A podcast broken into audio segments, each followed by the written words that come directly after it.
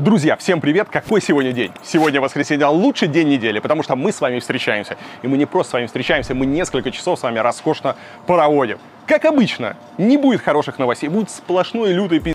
Ну, за это мы любим с вами воскресенье, потому что я надеюсь, каждый выпуск новостей, несмотря ни на что, несмотря на то, что хороших новостей, как обычно, не будет, но этот выпуск, надеюсь, дарит вам немножечко надежды. Надежды на когда-нибудь где-то там, вдалеке, за горизонтом, светлое будущее. Сегодня будет необычный выпуск, потому что Последнюю неделю я как-то совсем странно перемещаюсь. Например, эта неделя началась у меня в Японии, продолжилась в Эфиопии. Сейчас за моей спиной Тель-Авив. Я прилетел в Израиль, но ненадолго, потому что уже завтра я окажусь в Дубае, а потом будет еще несколько интересных стран. Сколько получается? Пять стран за неделю, разных стран. Знаете, я в последнее время начал замечать, что когда я просыпаюсь, я какое-то время еще лежу с закрытыми глазами и пытаюсь понять, в какой стране я проснулся. Это вообще отдельная история. Кстати, если вам интересно, э, я могу написать вам про свой опыт жизни, когда у тебя каждый год более 100 перелетов, когда ты постоянно меняешь э, отели, фактически ты живешь в отелях, в самолетах, в поездах, и э, вся моя жизнь, она умещается в маленький чемоданчик,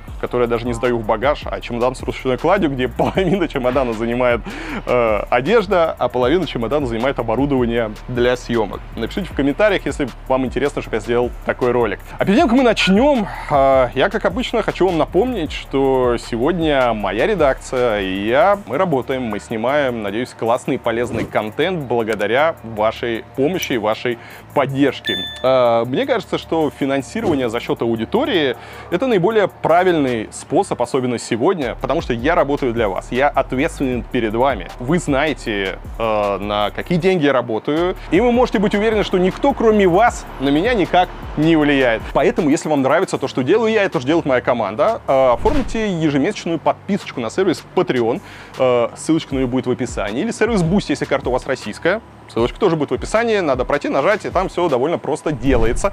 А еще у нас есть э, классный закрытый телеграм-канал Варламов Плюс, где я выкладываю бэкстейдж, где я рассказываю о съемках, и я, и ребята, которые со мной работают, напрямую общаются с аудиторией. На нее тоже можно подписаться, это поможет нам и дальше классно для вас работать и радовать вас контентом. Ну а мы начинаем.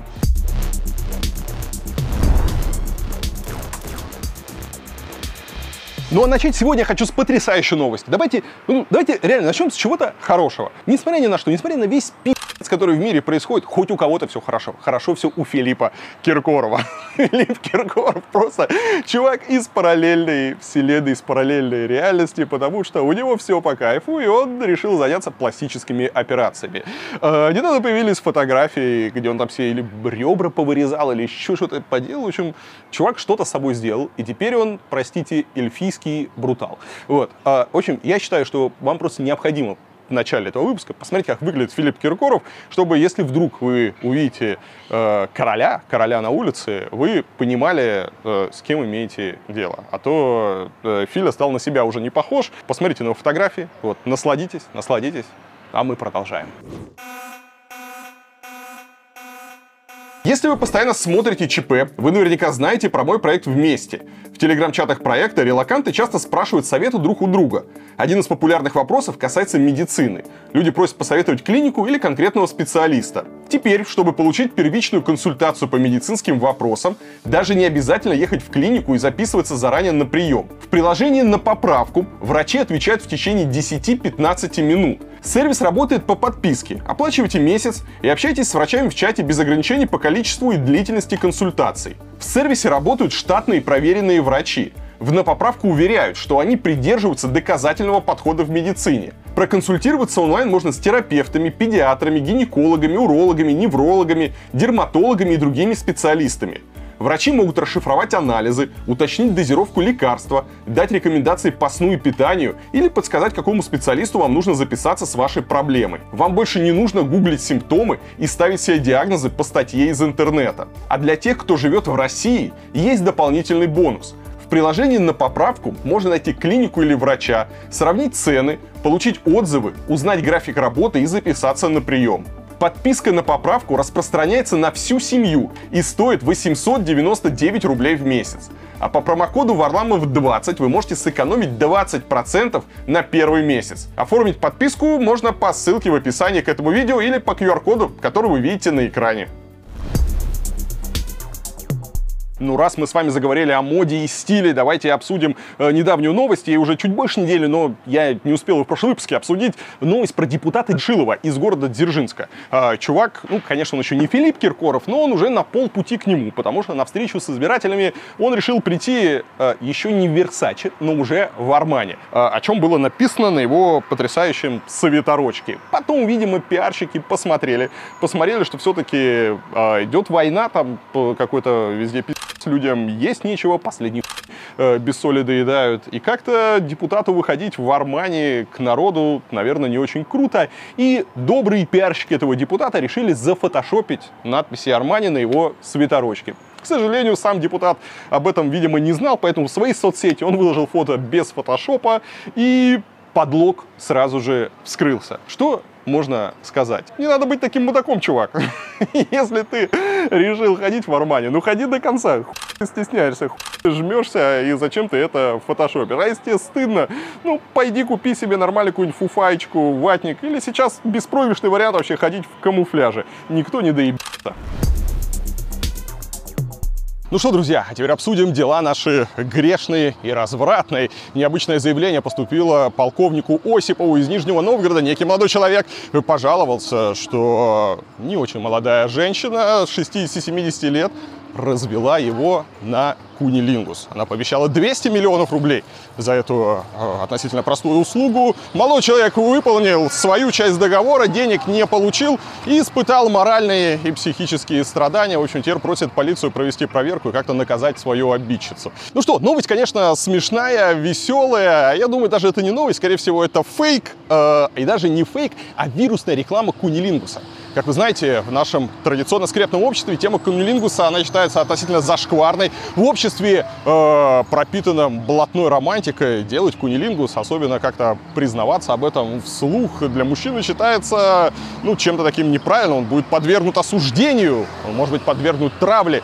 Впрочем, несколько раз такое уже случалось, когда из какой-то медийной среды доходили новости о том, что кто-то смеет женщине доставлять удовольствие с помощью языка, э, то такие мужчины получали кучу хейта комменты. Можно вспомнить историю с ЛД и Настей Ивлеевой. И вот в этом контексте мне почему-то кажется, что некая женская организация, возможно, скинулась и заплатила рекламному агентству, чтобы как-то подправить в стране имидж кунилингуса. И запустили такой вот вирусняк, чтобы показать, что кунилингус это не страшно, что кунилингус можно и 200 миллионов рублей заработать, если ты старательный. Поэтому, друзья, э, тренируйтесь, оттачивайте свое умение, и все у вас получится. И, возможно, когда-то это приведет вас в какую-то новую, лучшую жизнь. Я даже не про деньги, я про новую, лучшую жизнь, если вы прекратите э, стесняться, загоняться и слушать всяких мудаков у подъезда, которые рассказывают вам всякие глупости. Любите друг друга так, как вы хотите. Главное, чтобы все было по взаимному согласию и любви.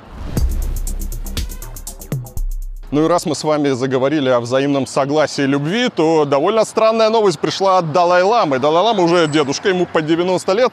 Э, он живет, понятно, не в Тибете, потому что китайцы не очень жалуют Далай-Ламу. Живет он в Индии. И вот на одном из мероприятий, которое проходило, кстати, еще в феврале, к нему подошел индийский мальчик, и Далай-Лама предложил мальчику пососать э, его язык.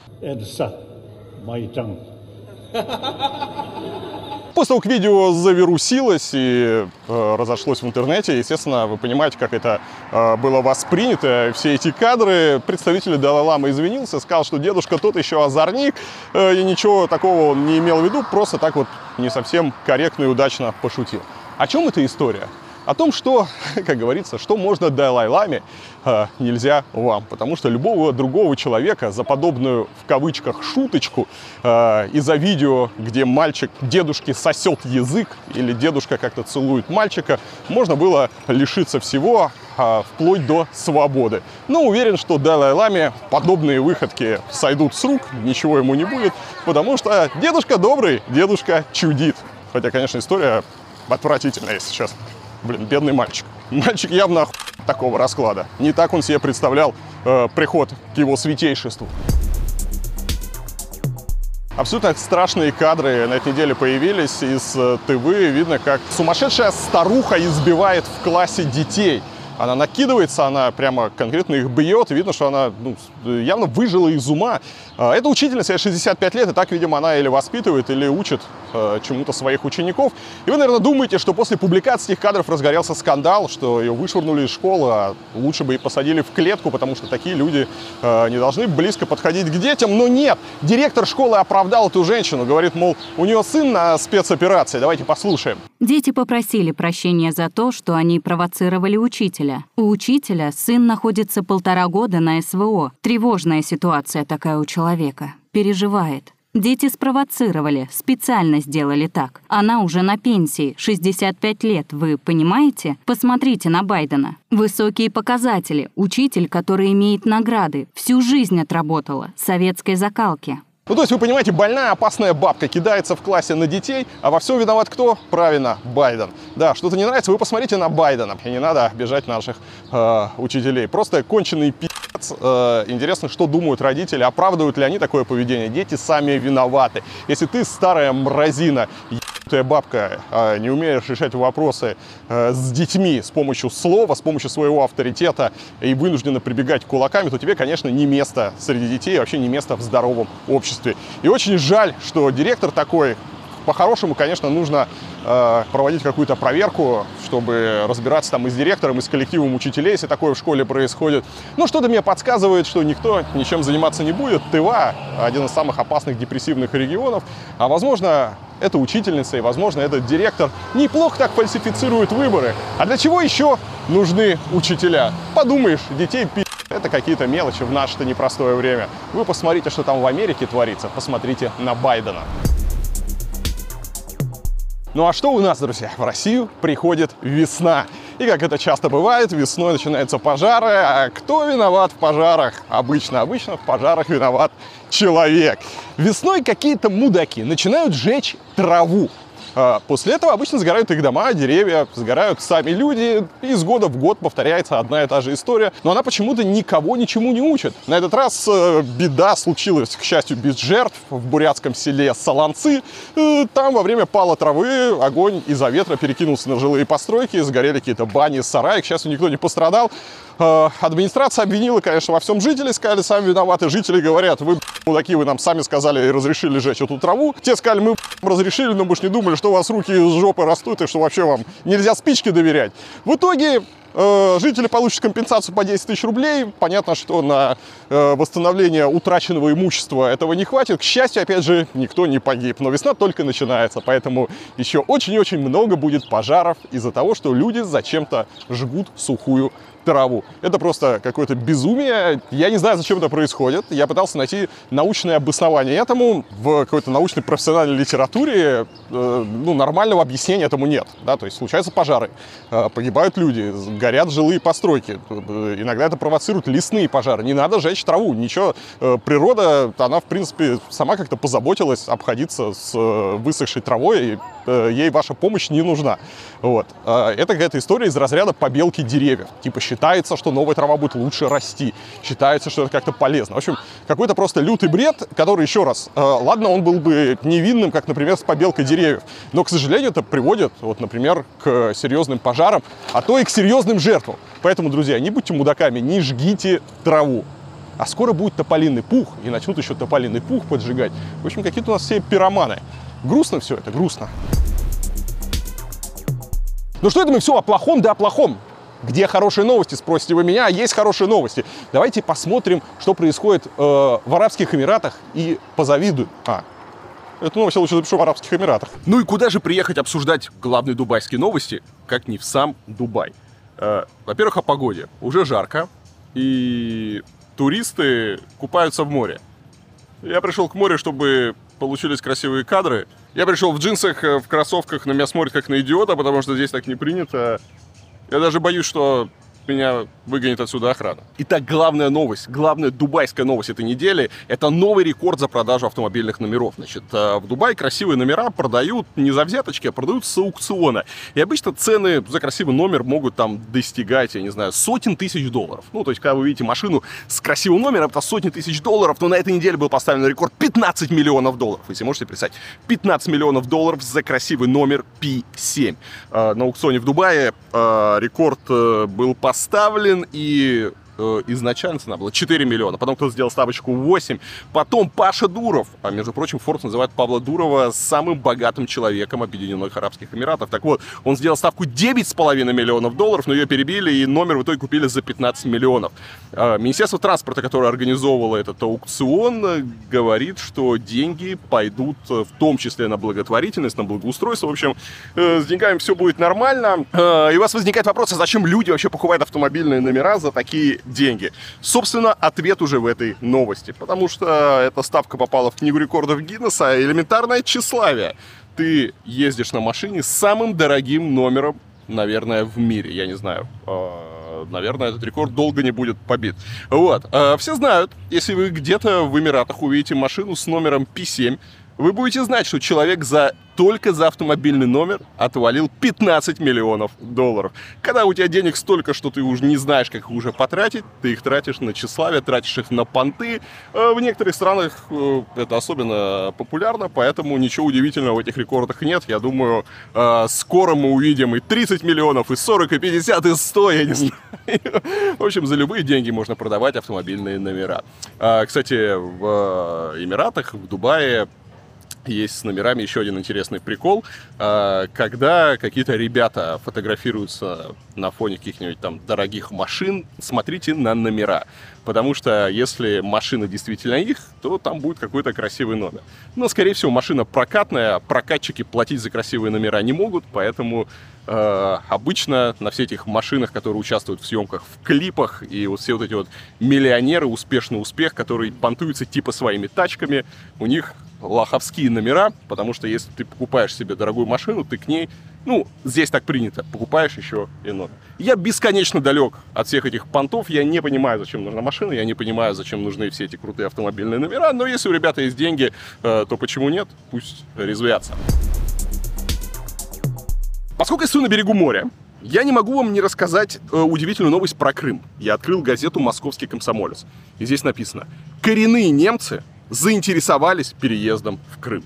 Когда я прочитал эту новость, я вначале вообще подумал, что, э, возможно, немцы э, знают о контрнаступлении Украины и уже э, потирают ручки. Возможно, они думают, что Крым скоро вернется э, под контроль Украины, и они как бы задумывают о переезде э, на новую территорию, куда польются инвестиции. Ну, замечательный климат, хорошо. И э, речь про тех немцев, которые считают, что Крым скоро будет под контролем Украины. И тогда вот там можно будет туда переезжать. Но нет, оказывается новость. Новость от крымского какого-то министерства туризма. И это просто пример э, того, как колхозно пишут у нас новости. Вообще, из чего можно сделать новость. Оказывается, оказывается, какая-то немецкая семья приехала в Крым и поинтересовалась, что нужно сделать, чтобы в Крым переехать. Из этого какие-то долбоклюи состряпали новость, что коренные немцы думают о переезде в Крым. Такая вот сенсация. В общем, друзья, если вы немец, если вы нечаянно зашли в какое-нибудь там э, агентство недвижимости и просто спросили, сколько стоит квартирка, вообще что нужно, чтобы куда-то переехать, то имейте в виду, что по вашему походу в России могут написать сенсационную новость. На этой неделе стало известно, что в Курске и в Белгороде отменят э, парады Победы. Э, ну, сделано это по соображениям безопасности. На что в Кремле сказали, что в Курске и Белгороде они там сами у себя на уме и принимают решения, исходя там из своей обстановочки. Но в Москве парад Победы пройдет по расписанию. Новость, конечно, интересная, учитывая, что до парада Победы э, осталось чуть меньше месяца. Но я почему-то не уверен, что решение о том, что парад будет в Москве проведен, вообще в других городах уже принято. Учитывая то, что параллельно с этой новостью мы видим новости, как различные украинские беспилотники совершенно спокойно долетают уже практически до Москвы. Э, на этой неделе, кстати, беспилотник долетел до аэропорта Белгорода, упал э, врезался в забор, но это был беспилотник со взрывчаткой. Вот, попал в забор. Мы видим, что ПВО, вот это вот хваленное ПВО, которое и мухи не должно было пропускать, спокойно пропускает э, украинские беспилотники э, с боевыми зарядами. Поэтому э, 9 мая, парады Победы, это идеологически э, очень сильное событие. И я думаю, мы увидим еще отмены в других городах. Не только Белгород и Воронеж, но, возможно, и Москва. Если честно, если не представляю, э, как в Москве они собираются проводить Парад Победы. А в прошлом году, кстати, хочу напомнить, отменили воздушную часть. Якобы сославшись, что была плохая погода, хотя погода была абсолютно летная, и понятно, что в прошлом году воздушную часть отменяли как раз по соображениям безопасности, опасаясь, что э, могут быть какие-либо диверсии. Thank you. Друзья, вы уже знаете, что я выпускаю божественный, вкусный и ароматный кофе 1984 в дрип-пакетах. Их удобно брать с собой и заваривать в любом, даже самом необычном месте. Для этого нужна только чашка и кипяток. Кофе 1984 можно пить дома, в офисе или же брать с собой в путешествие. Можно наливать кипяток в термос и наслаждаться кофе в самых потрясающих и необычных местах. К примеру, можно взять с собой термос и устроить распитие кофе в библиотеке или книжном магазине параллельно наслаждаясь не только напитком, но и книгой. А можно вознаградить себя ароматным кофе, взобравшись на гору. Или можно устроить кофейную паузу на крышах домов в Санкт-Петербурге. Какое у вас самое необычное место, в котором вы пили кофе? Сейчас у вас есть уникальная возможность рассказать об этом миру. Возьмите кофе 1984 в дрип-пакетах, отправляйтесь в необычное место, заварите напиток и сделайте фото. Затем его нужно выложить в Инстаграм и отметить аккаунт кофе 1984, чтобы мы вас обязательно увидели. Название аккаунта вы видите сейчас на экране. Не забудьте, кстати, подписаться, если еще этого не сделали. Кстати, все участники челленджа получат приятный бонус. Мы увидим отметку в Инстаграм и в течение суток пришлем вам в ответ промокод со скидкой на кофе 1984. Раз в месяц мы будем выбирать самое классное и необычное фото, а его автор получит от нас приятные кофейные подарки. Участвуйте в челлендже и наслаждайтесь великолепным и любимым вкусом кофе 1984 в самых необычных местах. Ну что, друзья, вот я добрался до Бангкока, поэтому фоном для ближайших новостей у нас будут шумные улицы, бесконечно стоящие в пробках, э, улицы тайской столицы. Жара, камера запотевает. Продолжаем обсуждать пи***ц. А пи***ца у нас много. Бывший наемник ЧВК Вагнера вернулся в Россию и сбил пенсионерку и чуть не сжег ее квартиру. Как сообщает база, он устроил дебош из-за мобильного телефона, который у него якобы забрала внучка пострадавшей женщины. 7 апреля наемник ворвался в ее квартиру, начал орать и избивать пенсионерку, прежде чем та успела дозвониться до внучки.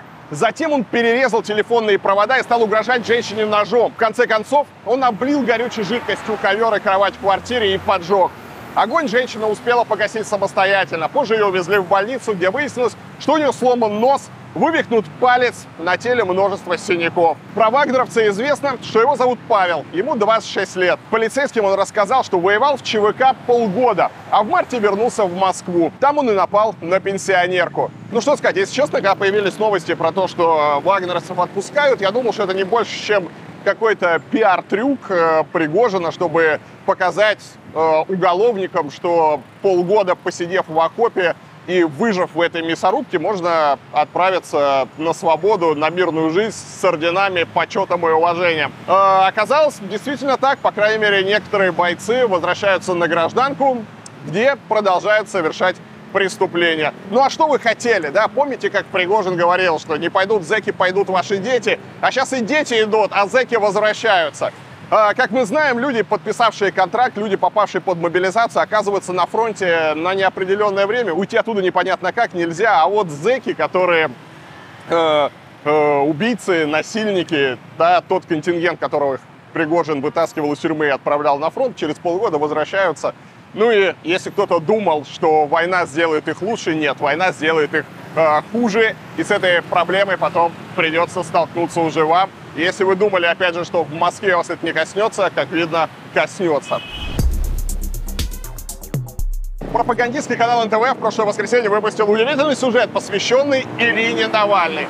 С Алексеем Навальным она, конечно, никак не связана, но это не помешало российским, ну, а точнее донецким силовикам 27 сентября прошлого года задержать ее в Мариуполе.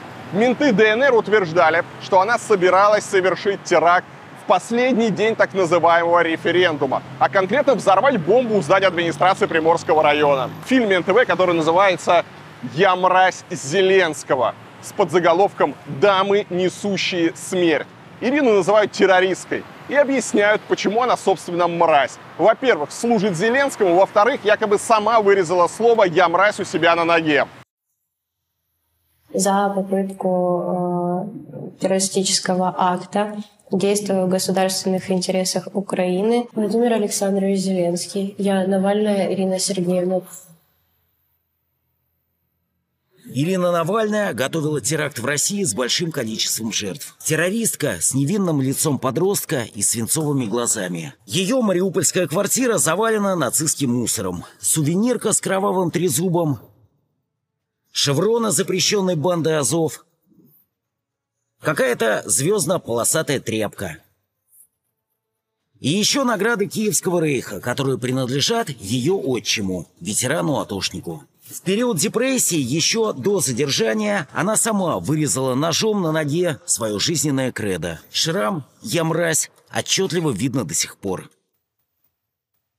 В этом же фильме Навальная говорит, будто сидящие вместе с ней женщины-военнопленные из ВСУ осуждают ее за попытку теракта. Одна из женщин, Наталья Фомичева, 31 декабря была освобождена из российского плена по обмену. И вот что она рассказала со слов правозащитницы Ольги Романовой, которая с ней общалась. Первый месяц задержания Ира провела в КПЗ при Донецком СИЗО. Потом ее кинули в камеру к обычным арестанткам, такие тоже бывают, на две недели, чтобы они научили ее правилам тюрьмы. После этого ее перевели в камеру к украинским военным девушкам, к пленным не дав с собой взять никаких вещей. Девушки военнопленные встретили Иру испуганную и всю избитую до черных гематом. Она сказала, что бьют ее на допросах и еще бьют надзиратели.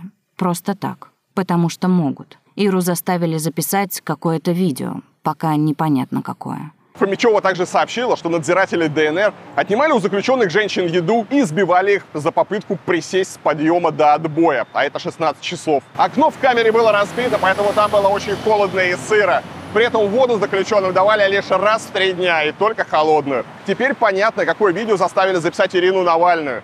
Или, что более вероятно, это только одно из нескольких видео. Похоже, просто пытали, чтобы сделать инструментом пропаганды. Примерно так же, как белорусские силовики сломали Романа Протасевича. Кстати, авторы НТВ почему-то забыли прояснить, почему-то Мариуполь вдруг стал израненным, как они его называют. Мариуполь, 8 утра. У избирательных участков уже очереди. Израненный город поднимает свои флаги. Может, что-то случилось? Но есть и хорошие новости. Центробанк Кубы разрешил местным банкам и другим финансовым учреждениям принимать наличные доллары США. Таким образом, был отменен запрет на американскую валюту, который действовал почти два года. По версии ЦБ, эта мера будет полезной в условиях, когда пандемия коронавируса прошла и в страну снова приехали иностранные туристы.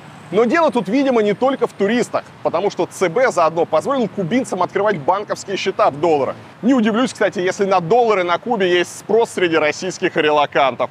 Так что все эти разговоры российских политиков о том, что доллар лишь бумажка на доверии и скоро его ждет крах, остаются рябью на воде. Да, доллар это бумажка на доверие. Но к этой бумажке доверие есть, даже у кубинцев, в отличие, например, от рубля. Помните, Куба, Куба же это наши были братушки.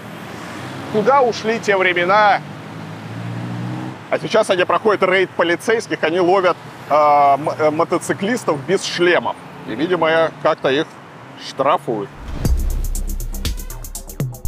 Так, что у нас еще интересного? Аэрофлот впервые отправил свой самолет на ремонт в Иран. Как пишет РБК, перевозчику пришлось пойти на это из-за санкций. В Тегеран 5 апреля прибыл большой лайнер Аэробус 330-300. Его техобслуживанием займутся специалисты крупнейшей авиакомпании Ирана Махан Air. Чтобы вы понимали, в парке Аэрофлота есть 12 самолетов А330, а всего аэробусов 119 штук. Кроме того, есть 59 Боингов и целый один сухой суперджет. Ну, что здесь можно сказать? В принципе, все логично. Иран уже много лет обслуживает свой огромный флот всякого старья, практически ничего не покупая у Боинга. Там, кстати, даже есть старые Боинги 747, которые до сих пор летают. Кроме того, раз Иран союзник России, российские самолеты там вряд ли когда-нибудь арестуют.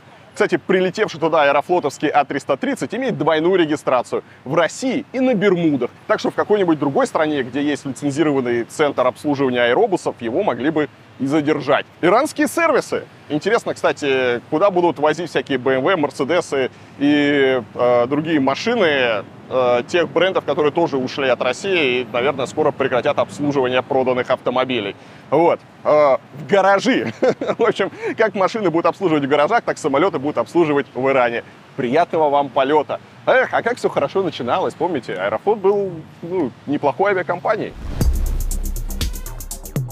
Новость из Узбекистана. Там на 15 суток арестовали блогера Хаджи Акбара Насирова, а, который заклеймил как харам несколько йогуртов, купленных в супермаркете. С его точки зрения, проблема стал пищевой краситель Е120 кармин. Это вещество получают из самых насекомых под названием мексиканская кошениль.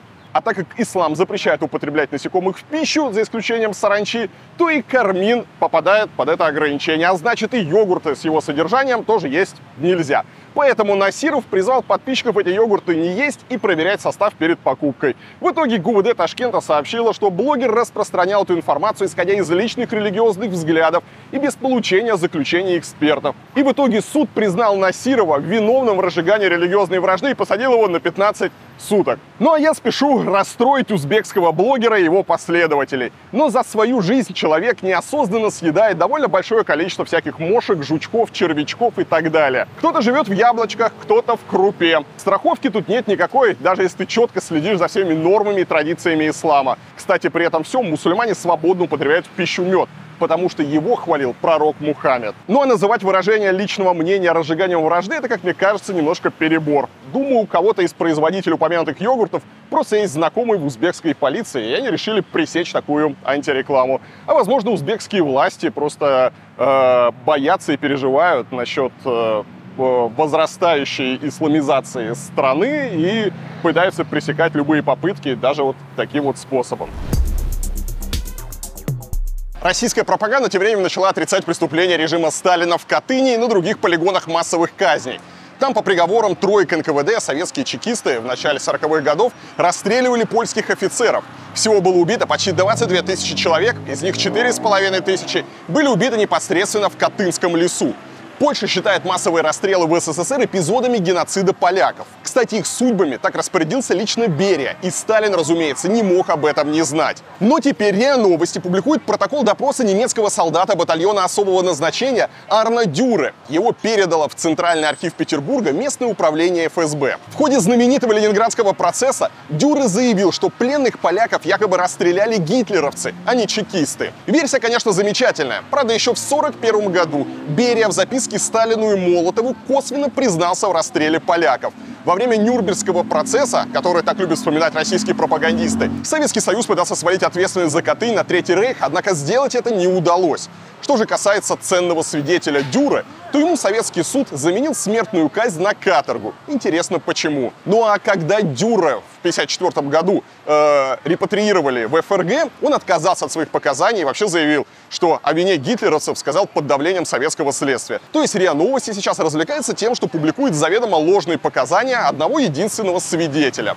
Уже во времена перестройки Советский Союз все же признал свою ответственность за Катынский расстрел. 14 апреля 1990 года ТАСС сообщал, Советскими архивистами и историками обнаружены некоторые документы о польских военнослужащих, которые содержались в Козельском, Старобельском, Осташковском лагерях НКВД СССР. Из них вытекает, что в апреле-мае 1940 года из примерно 15 тысяч польских офицеров, содержавшихся в этих трех лагерях, 394 человека были переведены в Грязовецкий лагерь. Основная же часть передана в распоряжение управлений НКВД, соответственно, по Смоленской, Ворошиловградской и Калининской областям, и нигде больше в статистических отчетах НКВД не упоминается. Выявленные архивные материалы в своей совокупности позволяют сделать вывод о непосредственной ответственности за злодеяния в Катынском лесу Берии, Меркулова и их подручных. Советская сторона, выражая глубокое сожаление в связи с Катынской трагедией, заявляет, что она представляет одно из тяжких преступлений сталинизма. В том же году главная военная прокуратура СССР начала расследование гибели польских офицеров и установила, что в результате решений тройки НКВД были казнены как минимум 1803 польских военнопленных. Личности 22 из них были установлены. Однако уже в 2004 году Главная военная прокуратура России прекратила дело против советских чекистов во главе с Берией и его заместителем Меркуровым. Видимо, уже тогда Путин трогательно заботился о репутации своих кумиров, хотя на переговорах с бывшим премьером Польши он признавал личную ответственность Сталина за Катынский расстрел. Медведев, кстати, тоже открыто заявлял, что Катынская трагедия — это преступление Сталина и ряда его приспешников. А Госдума в 2010 году даже приняла заявление о Катынской трагедии и ее жертвах. 70 лет назад были расстреляны тысячи польских граждан, содержавшихся в лагерях для военнопленных НКВД СССР и тюрьмах западных областей Украинской ССР и Белорусской ССР. В Катынских рвах покоятся тысячи советских граждан, уничтоженных сталинским режимом в 1936-38 годах. Именно на них отрабатывалась технология массовых убийств, которая затем в том же месте была применена в отношении польских военнослужащих. Как видите, Россия очень быстро, всего за 13 лет, прошла путь от осуждения сталинских преступлений к их отрицанию – Окончательно причислить Сталина к лику святых и, скажем, переименовать Волгоград в Сталинград пока не позволяет обстановка. Например, Рамзан Кадыров проклинал Сталина за депортацию чеченцев. Ну а Кадыров, как вы знаете, в России военного времени обладает слишком большим политическим весом, чтобы Кремль игнорировал его мнение. А вообще, я считаю, тут не доработали наши чекисты. ФСБ надо было прописать, что поляки на самом деле убили сами себя. Вот эта версия была бы абсолютно правдоподобной для того информационного корыта, из которого жрут подписчики государственных агентств. Ну и еще одна удивительная новость. Россия не будет устраивать выборы губернатора той части Херсонской области, которую контролирует армия РФ. Об этом сообщил РИА Новости ставленник Кремля в регионе Владимир Сальдо. «Мы больше склоняемся к непрямым выборам губернатора», заявил он. Сальдо предложил схему, которая давно используется в России при так называемых выборах глав автономных округов Ненецкого, Ямало-Ненецкого и Югры. Там с 2015 года партии местных парламентов э, представляют кандидатов к губернатору того региона, в который входит в округ. Например, для Югры это Тюмень Тюменская область. Причем от одной партии может быть несколько человек. Губернатор этот списочек приносит Путину, а Путин уже утверждает шорт-лист. Из него ЗАГС Собрания якобы выбирает главу округа, хотя есть подозрение, что его просто заранее утверждают в Кремле. То есть это даже не пародия на губернаторские выборы, как в других субъектах, а просто пародия на пародию. Вот примерно то же самое Сальдо хочет внедрить в Херсонской области, которую Россия считает своей. Чтобы пророссийское ЗАГС Собрание составляло списочек кандидатов,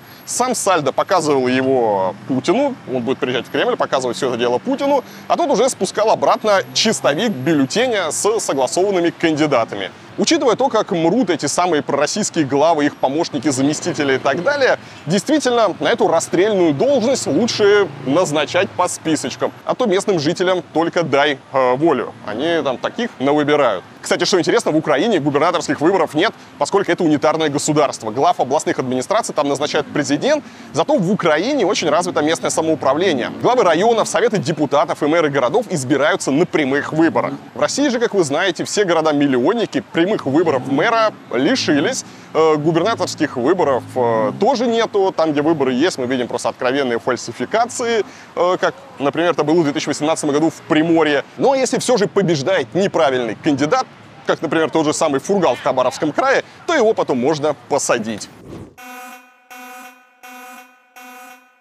Скорее всего, вы, как и я, уже давно не смотрите телевизор, но думаю, многие бы могли с удовольствием включить его и смотреть не отрываясь. Например, если бы вместо постоянной пропаганды там начали бы показывать балет «Лебединое озеро». Гениальная музыка Чайковского, красивые движения балерин и никаких новостей, никаких пропагандистов. Ну, согласитесь, прекрасно. Кстати, в СССР «Лебединое озеро» показывали часто, особенно когда умирали генсеки или случались какие-нибудь ЧП. Наверное, самый известный такой случай произошел во время августовского путча 95 1991 года, после которого распался Советский Союз. С распадом СССР балет стали показывать все реже, да и само телевидение сильно изменилось, как и вся страна. В память о Лебедином озере в 2019 году художник Филиппензе сделал в Екатеринбурге стрит-арт озера. Надпись гласит «Бесконечных 20 лет мы с надеждой ждем балет». Если вам нравится работа Филиппенза, хочу вас обрадовать, мы с художником запускаем лимитированный мерч, футболки с принтом его работы. Футболки только в белом цвете, ткань очень плотная, стопроцентный хлопок, никаких колющихся бирок. Мы наносим их вместе с принтом шелкографии. Такая технология надолго сохраняет принт, так что можете не бояться и стирать эти футболочки сколько угодно раз. Тираж озера ограничен, поэтому не зевайте. Купить мерч можно в моем магазине по ссылочке в описании. Ну и другие работы художника обязательно посмотрите. За некоторые из них, кстати, он уже получил три административки и штраф на 125 тысяч рублей, что, согласитесь, по нашим временам является знаком качества. Чтобы вы понимали, друзья, на улице сейчас стоит просто адская жара. Э, приложение показывает плюс 38, а ощущается все это как 45-46 градусов. Я весь просто теку, в буквальном смысле слова, не успеваю пить водичку. И чтобы спрятаться от жары, решил э, зайти э, в какие-то торговые ряды, которые сейчас закрыты, поэтому, надеюсь, никому не буду мешать. А мы продолжаем обсуждать а теперь давайте поговорим про электронные повесточки. Глава Комитета Госдумы по обороне генерал-полковник Картополов просто в восторге от реакции россиян на закон об электронных повестках в армию. Его порадовало, как раздухарилась пиндосская шушера. я сегодня так внимательно просматривал телеграм-каналы, откровенно вам скажу, порадовался. Какой поднялся вой на вот этих всех э, оппозиционных и полуоппозиционных ресурсах. Порадовался, как раздухарилась вся вот эта вот э, э, пропиндосская шушера. Наша система мобилизационного развертывания будет самой передовой в мире. И мы все, что необходимо, для этого сделали. А теперь, ребята, догоняйте. То есть депутат Картополов считает попаданием в яблочко то, что из страны сейчас уедет еще миллион человек, а те, кто не смогут уехать, умрут на бессмысленной войне с Украиной. Кстати, есть один интересный момент. Депутат Картополов уже год и почти два месяца просиживает штаны в Госдуме, хотя идет полномасштабная война. Почему бы ему самому не отправиться добровольцем на фронт? Я даже не говорю про руины Бахмута, можно хотя бы было, не знаю, в штаб какой-нибудь Запорожской области и заняться там чем-нибудь полезным. Если уж ты весь из себя такой боевой генерал, то что ты делаешь, да, зачем ты ходишь по всем этим бесконечным ток-шоу? Иди на фронт и покажи личным примером. Кстати, возникает вопрос, а не является ли сам депутат Картополов такой же пропиндоской шушерой, как те люди, которые пытаются спастись от навязанного государством шанса умереть? Кстати, обратите внимание на то, зачем, по словам Картополу, был нужен этот закон. Единорос прямо говорит, что Россия строит систему мобилизационного развертывания. Значит, речь не о призыве, а именно о мобилизации. Наша система мобилизационного развертывания будет самой передовой в мире. Принимающий закон депутаты Госдумы отметили, что в стране есть 34 миллиона военнообязанных, а значит Россия в случае полной мобилизации сможет воевать практически бесконечно, пока не перемелет в мясорубке войны все свое мужское население. Ну, как обычно, россиян бросились успокаивать. Например, Песков утверждает, что закон о повестках через госуслуги не вызовет ни паники, ни новой волны миграции из России. Потому что все, кто хотел уехать, видимо, уже уехали. Э, но Песков говорит, что закон этот связан якобы не с мобилизацией, а с воинским учетом. Ну, опять же, все мы хорошо помним, как перед началом беспредела с мобилизацией в сентябре прошлого года тот же Песков через СМИ убеждал россиян, что никакой мобилизации не будет. О том, что закон не связан со второй волной мобилизации, говорит и глава Минцифры Максут Шадаев. Наоборот, насколько мне известно, сейчас ставка сделана на привлечение к службе контрактников на добровольных началах. Я понимаю всю нервозность вокруг этой темы, но задача на входе следующая. Повестки для призыва на срочную службу должны получать те, кого можно призвать и кто соответствует всем необходимым требованиям. Все, кто не должен получать повестки, не должны их получить. Ну, должны, не должны, а осенью в российскую армию пытались забирать даже слепых на один глаз, причем в стрелковые роты. С херали тут э, должно что-то измениться. Ну и заодно Шадаев сказал, что запустить действие закона в полном объеме, скорее всего, можно будет не раньше осеннего призыва. Ну да, ну да, охотно верим. Именно поэтому закон принимали в такой спешке, даже не позволив некоторым депутатам с ним ознакомиться. Сейчас и Песков, и Шадаев, и все остальные чиновники будут петь сладко-сладко, как коты-баюны, чтобы как можно меньше мужчин уехало из России. Ну, нужно понимать, что в определенный момент э, вы даже не успеете ничего понять. Дверка захлопнется, как захлопывается мышеловочка.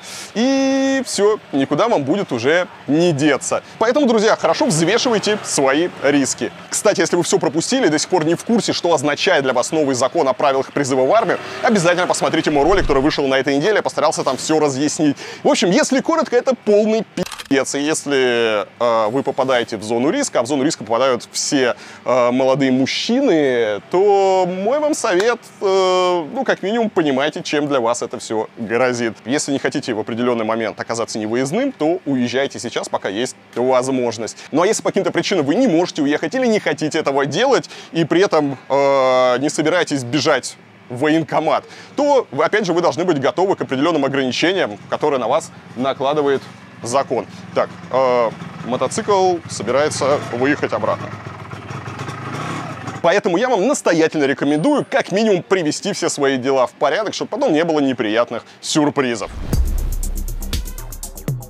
Ну и новости отечественного автомобилестроения. АвтоВАЗ на этой неделе представил новую «Ладу». Ну, как «Ладу». Примерно такую же «Ладу», как «Москвич». То есть китайскую, просто с переклеенным шильдиком. Называться это чудо будет X-Cross 5. На самом деле это просто китайский Fab Best Tuned Т-77. Выпускаться он будет на бывшем заводе Nissan в Петербурге, который сначала достался на Ми, а потом его за 1 евро выкупил АвтоВАЗ. Самое смешное, что это даже не новая модель, ей уже 5 лет, а в России она продается с 2021 года. Сейчас китайский кроссовер стоит от 2 миллионов 200 тысяч рублей. В какую цену потребителю обойдется тольяттинский шильдик, пока неизвестно. Но если брать опыт москвича, думаю, в два раза дороже. Самое смешное в этой истории даже не то, что они называют это новой моделью АвтоВАЗа, а то, что из гордости об этом этом рассказывают, демонстрируя потребителям, как активно развивается э, российская промышленность.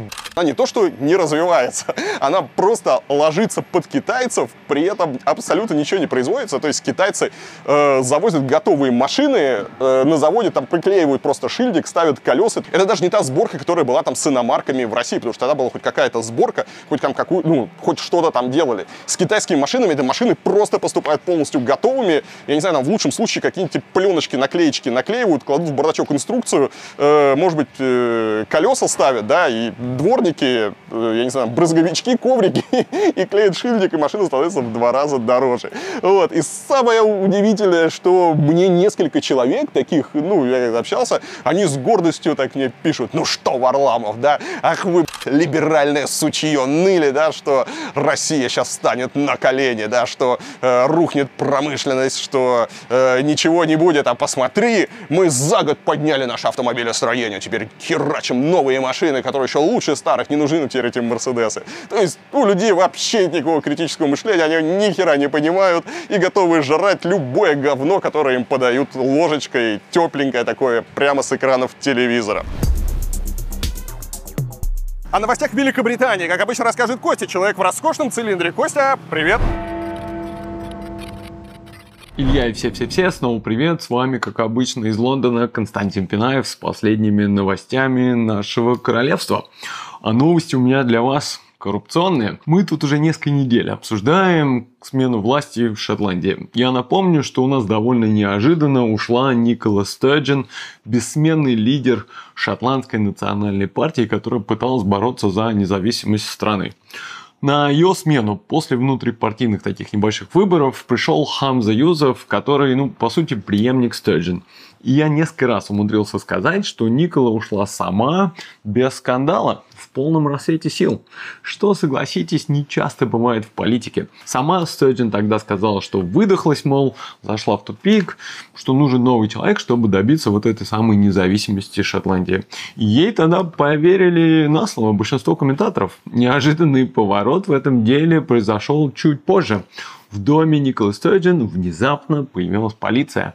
В 7 утра они вдруг пришли с рейдом в дом самой Николы Стерджин и ее мужа Питера Марла, который занимался финансами партии СНП. Рейд был проведен в связи с расследованием финансовой деятельности партии. Самая неожиданная деталь в этом всем деле – это палатка. Полиция прямо в саду перед домом Николы Стэджин поставила вот такую синюю палатку. Обычно их ставят на месте преступления, знаете, над трупом. А там точно никаких трупов не было, ну, может быть, только политические. В саму палатку периодически заносили всевозможные предметы для садоводчества. Грабли, тяпки, лопаты какие-то. Все это выглядело предельно крипово и странно. Ну и главное, абсолютно неожиданно, если честно. Муж Николас Стерджин и по совместительству CEO партии провел 12 часов в полиции, но был отпущен без предъявления обвинений. Из-за того, что проходит все еще активное расследование, нам ничего особо не говорят. Поэтому приходится довольствоваться вот такими крохами информации, которые иногда на нас случайно падают. На данном этапе понятно, что речь идет именно про финансирование партии. Скорее всего, про коррупционные дыры, которые иногда, знаете, внезапно появляются в бюджете. Оказывается, уже пару лет полиция копалась вот в этих партийных делишках S&P. Выяснилось, что речь идет про краудфандинговую кампанию 2017 года. Тогда партия собрала 600 тысяч фунтов для предвыборной гонки на тему очередного референдума за независимость Шотландии. В итоге никакого референдума не было, потому что Вестминстер не дал провести его. Да? Но чуть позже на счету почему-то лежало уже не 600 тысяч, а 97 тысяч. Хм. Кроме абсолютно криповой вот этой полицейской палатки в саду, где фоткали и складывали мешки для, в мешки для вещдоков, грабли, лопаты и полиция, чуть позже еще изъяла дом на колесах. Причем дорогой, все как мы любим, из категории luxury. Аж 110 тысяч фунтов этот дом на колесах стоит. И этот дом на колесах был припаркован у дома уже не на колесах свекрови Николы Стерджен. В общем, одна интрига на другой, и третьей погоняет. Все это бросает довольно серьезную тень на Хамзу Юсуфа. Я напомню, что буквально недавно он стал новым лидером шотландской национальной партии. В непростой политической борьбе он обошел свою конкурентку да буквально на несколько пунктов. И теперь сложно не думать, что результаты этих выборов были бы совершенно другие, если бы полиция пришла чуть раньше. В общем, история странная, неожиданное. Расследование продолжается. Дом на колесах изъят. Грабли и лопаты тоже в надежных полицейских руках. Остается только ждать и пытаться понять вообще, что общего между вот этими точками и как их теперь соединять. Такие новости. До новых встреч.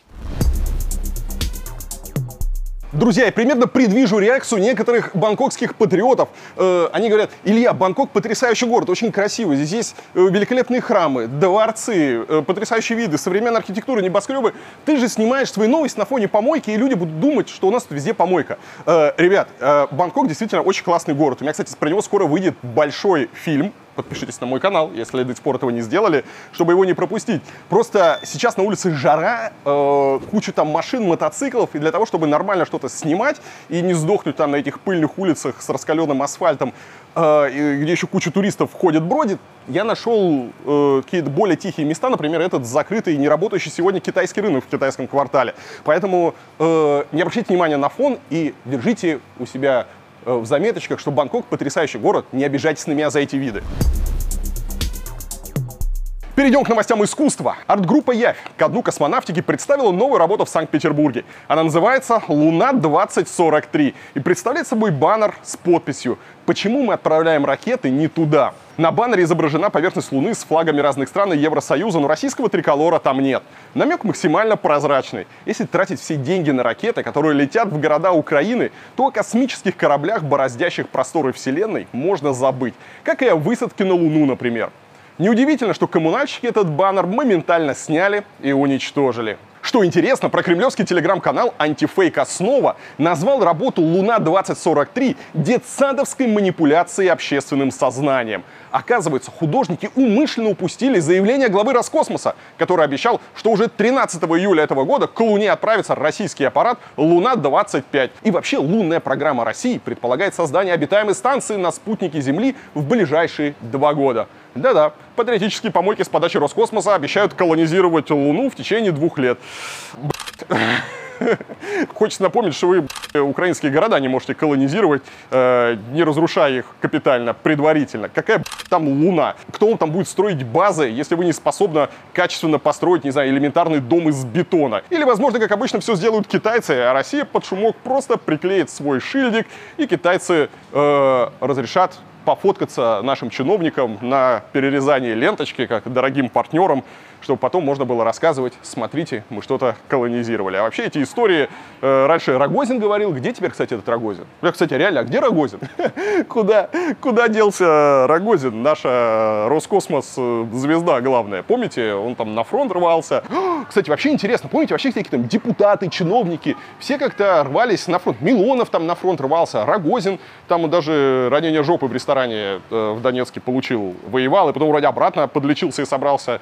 И как-то никакой информации об этом нету. Э, где вот это вот, я не знаю, э, где Милонов в окопе на передовой? Что, что происходит? Или вот этот вот патриотический угар и запал как-то пропали? Что-то случилось, может быть? Непонятно, непонятно. А вообще, то, что касается космоса, Дня космонавтики, как вы знаете, 12 апреля Россия в очередной раз этот праздник отмечала. И если вспомнить вообще прошлые годы, то праздник, ну, День космонавтики, я помню, там по своему детству всегда был такой очень теплый, важный, классный праздник, который у меня ассоциировался с какими-то научными открытиями, с покорением космоса, с чем-то таким вот новым, неизведанным, с величием человеческой мысли, с инженерным чудом, э, все то, что позволило нам выйти за пределы там, нашей планеты и отправиться в космос. В общем, все это было как-то так интересно, торжественно. А в этом году Э, если открыть ленты, там, например, Telegram и так далее, 12 апреля. А вы помните, что обсуждали 12 апреля? 12 апреля обсуждали, как некие люди в форме, которые предположительно э, принадлежат каким-то пророссийским военным формированиям, воюющим в Украине, на камеру отрезают голову, э, предположительно, солдату ВСУ или э, человеку, который за ВСУ воюет в одном из подразделений. Жуткие кадры, как человек с ножом буквально спокойно на камеру, а кто-то его снимает, кто-то берет и медленно отрезает голову, там, перерезает позвоночник со всеми там подробностями, еще комментируют э, друг друга, подбадривают, потом берут эту голову и говорят, что отправят ее командиру. Понятно, что я даже близко не буду вам показывать. Если кто-то очень хочет на это посмотреть, я думаю, без труда вы это видео найдете. Пока не идентифицировали, никто отрезал, никому отрезали. Но мы видим это видео, это полный пи***.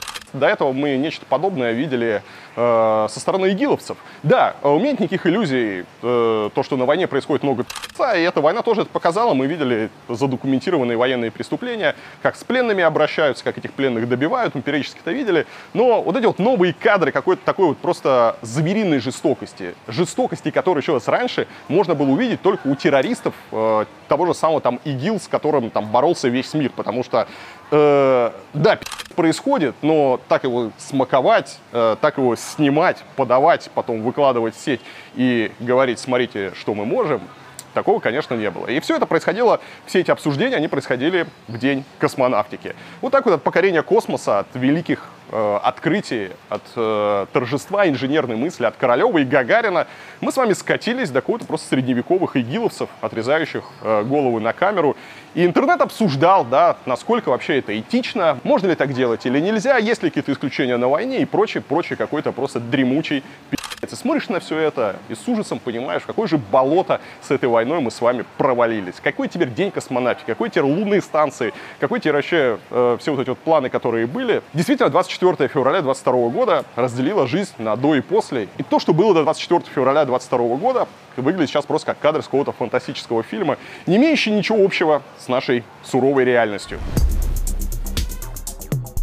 Депутат от КПРФ из города Велиш Дмитрий Лашкевич приехал в свой областной центр Смоленск и не придумал ничего лучше, чем нассать на парковке одного из крупнейших ТЦ. За этим занятием его застал другой депутат, но уже единорос, член Смоленского горсовета Максим Баронов. Он сделал коллеге замечание, на что тот начал бычить. Сходи туда, в туалет, зачем ты здесь писаешь, скажи мне? Вот ты приехал из другого города, да, приехал в мой город. Город-герой Смоленск.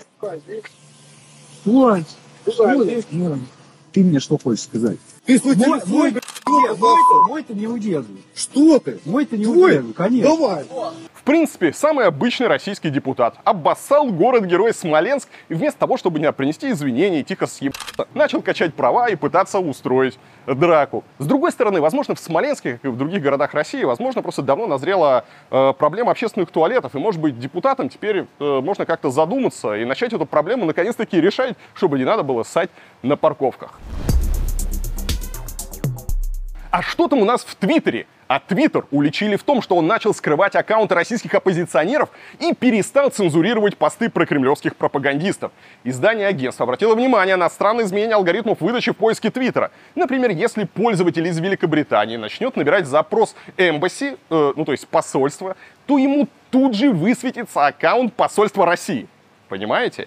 Если начать набирать имя Владимир на английском языке, то уже по третьей ссылке возникает Владимир Соловьев.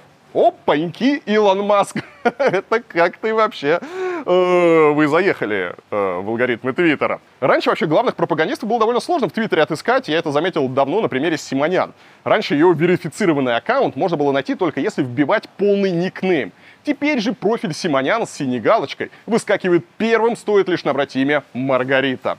Группа хакеров из сообщества Anonymous спросила у Маска в Твиттере, нормально ли продвигать выдачи про кремлевскую повестку, когда весь мир обложил Россию санкциями, которые они, кстати, называют вообще террористическим э, государством. Но на это Илон Маск ответил, что уж он-то точно не является другом Путина, который якобы называл его военным преступником за помощь Украине. А что до алгоритмов, то любые новости, по сути, являются пропагандой, и люди сами должны решать, во что им верить. И здесь, конечно, хочется с Илоном Маском э, согласиться, да, действительно, чувак, отлично, молодец, все хорошо, хорошо, но только если это так, то, то почему исчезли посты некоторых оппозиционеров? Например, твиты основателя uh, Conflict Intelligence Team Руслана Левиева и новосибирского художника Артема Лоскутова. Или почему Твиттер, как недавно выяснилось, стал пессимизировать посты на тему Украины. СМИ заподозрили Маска в том, что он пошел на некую сделку с Кремлем. Но российские чиновники тем временем вообще задумались э, над тем, чтобы вообще отменить блокировку Твиттера в России, раз э, такая свобода и вольница. Эти алгоритмы работают как нам нужно. Роскомнадзор, правда, сказал, что подождите, подождите, ни о какой разблокировке речи не идет, там еще несколько тысяч фейков в этом вашем Твиттере. Но вы же понимаете, решение-то политическое, кто будет слушать Роскомнадзор. А Дмитрий Песков на все это сказал, что Маска лживо информировали, потому что Путин никогда не называл его военным преступником. Вот так вот. Э, Маск плохо информирован, но потихонечку расслабляет удавку на шее э, российской пропаганды, чему российская пропаганда не может не радоваться. По моим ощущениям, вообще, друзья, Твиттер давно превратился в помойку, поэтому мне все меньше становится интересно, что там пишут, что там блокируют, не блокируют, потому что такое количество дерьма, троллей, ботов, э, мусора, всяких ебатов, как в Твиттере, сложно где-то вообще найти. Самый топчик — это YouTube. Это мы с вами, ребята, потому что вот на YouTube просто великолепная аудитория. Хорошо, что вы у меня есть. А, наверное, неплохо, что я есть у вас. Блин, вы такие классные, ребят. Вот я смотрю сейчас на объектив своей камеры, и хочется всех вас обнять. Передаю вам вот, вот это вот э, тайское сердечко. Невероятно красивый фон за моей спиной, еще один переулочек. Надеюсь, вы даже простите, что стою против солнца, э, потому что любоваться надо фоном, а, а не мной. Мной вы уже налюбовались. В Севастополе случилось необычное ДТП. Водитель обычного рейсового автобуса отразил ядерную атаку на США, рискуя своей жизнью и здоровьем пассажиров. Ну, на самом деле в автобус врезалась странненькая «Волга», на крыше которой находилась надувная ракета «Сармат» с лозунгом «На Вашингтон». Если вдруг вы не знаете, то по всей стране ездят на каких-то старых советских помойках, э, лепя на свои машины различные там пропагандистские лозунги и требуя уничтожить э, Америку и дать полетное задание ракете «Сармат», которая, блядь, испытания не прошла, но они уже собрались уничтожать Вашингтон. В общем, авария, конечно же, произошла по вине водителя легковушки с муляжом ракеты. Он проигнорировал кирпич перед въездом на проспект генерала Острякова. Э, там движение разрешено только для общественного транспорта. Данных о пострадавших не поступало. А я давно вам, ребята, говорил, что эти ебаты опасные, а их надо как-то от общества изолировать. По центру решений!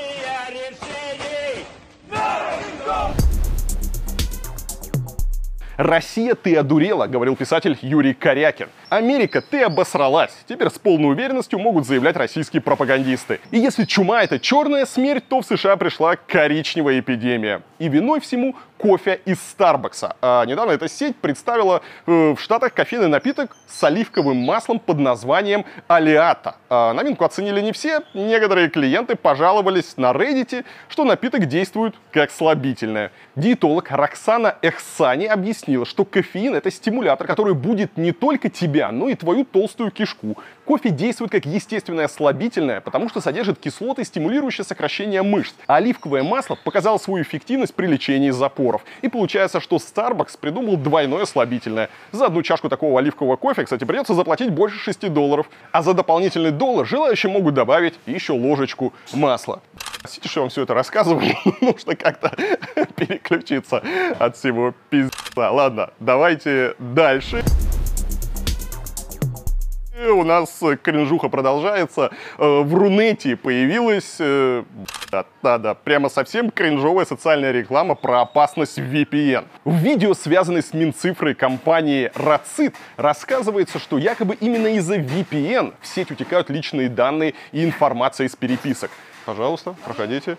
Классная шляпа. Вьетнам, да, все правильно. По мнению авторов этой рекламы, слив персональной информации достигает таких масштабов, что последние три цифры на обороте карточки вам может назвать бармен. Прочитайте меня Оплата картой наличными. по карте. По той, что виза 1859, срок действия май 23, CVV 115. А забытый пароль подскажет какой-то парень на остановке. Блин, опять забыл пароль от почты.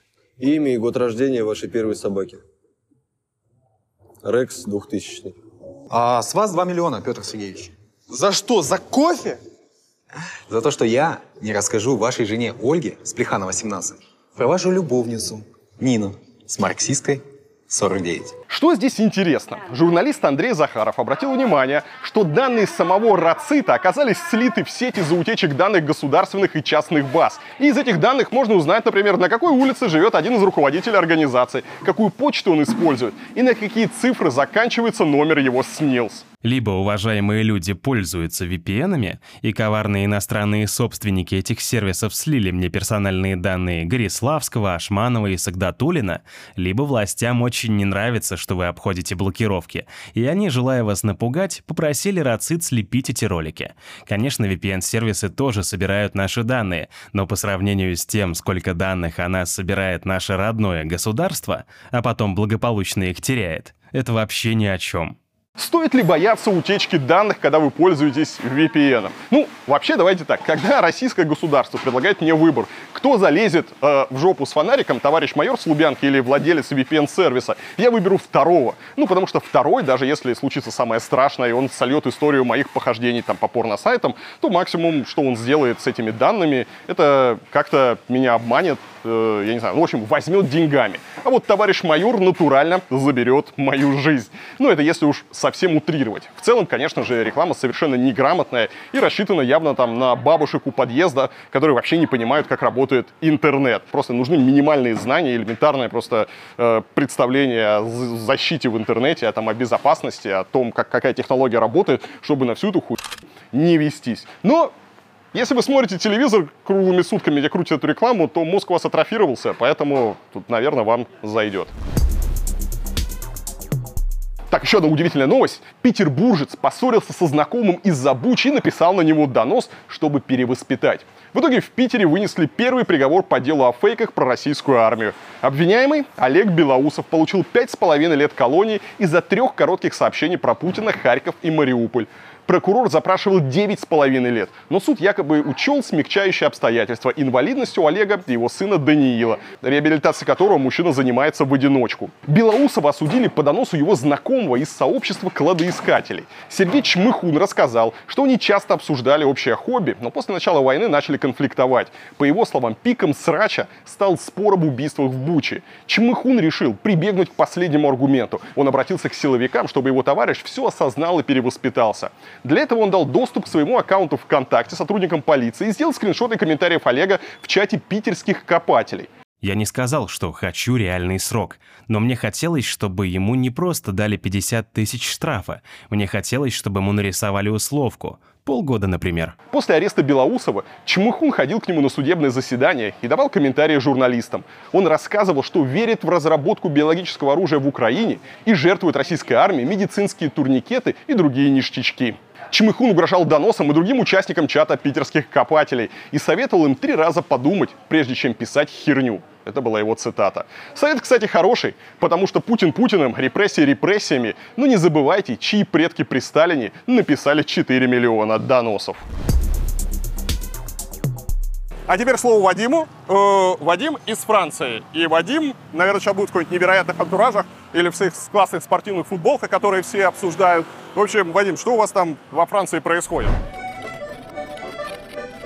Привет, Илья, привет, дорогие любимые зрители ЧП. В прошлом своем выпуске я попросил вас написать в комментариях места, которые бы вы хотели увидеть вот на этом э, заднем фоне во время моих блоков новостей из Франции. Вы написали огромное количество комментариев, я их всех прочитал, а на многие из них ответил. Я совместно с командой Ильи составил целый список достопримечательностей, которые обязательно попытаюсь включить э, в будущие выпуски своих новостей. Вы написали места как на Лазурном побережье, так и в Париже. Я скоро скоро поеду в французскую столицу и обязательно запишу э, там пару новостей. Ну а первая достопримечательность, на фоне которой я записываю свои новости, она тоже была в комментариях под предыдущим выпуском ЧП, это отель Негреско. Он построен в 1913 году, назвал в честь э, своего первого владельца Анри Негреско, это румынский предприниматель, и с тех пор отель продолжает оставаться одним из самых знаменитых и люксовых отелей Лазурного побережья. Это настоящий символ города, а его вот этот совершенно замечательный замечательный купол был спроектирован э, ателье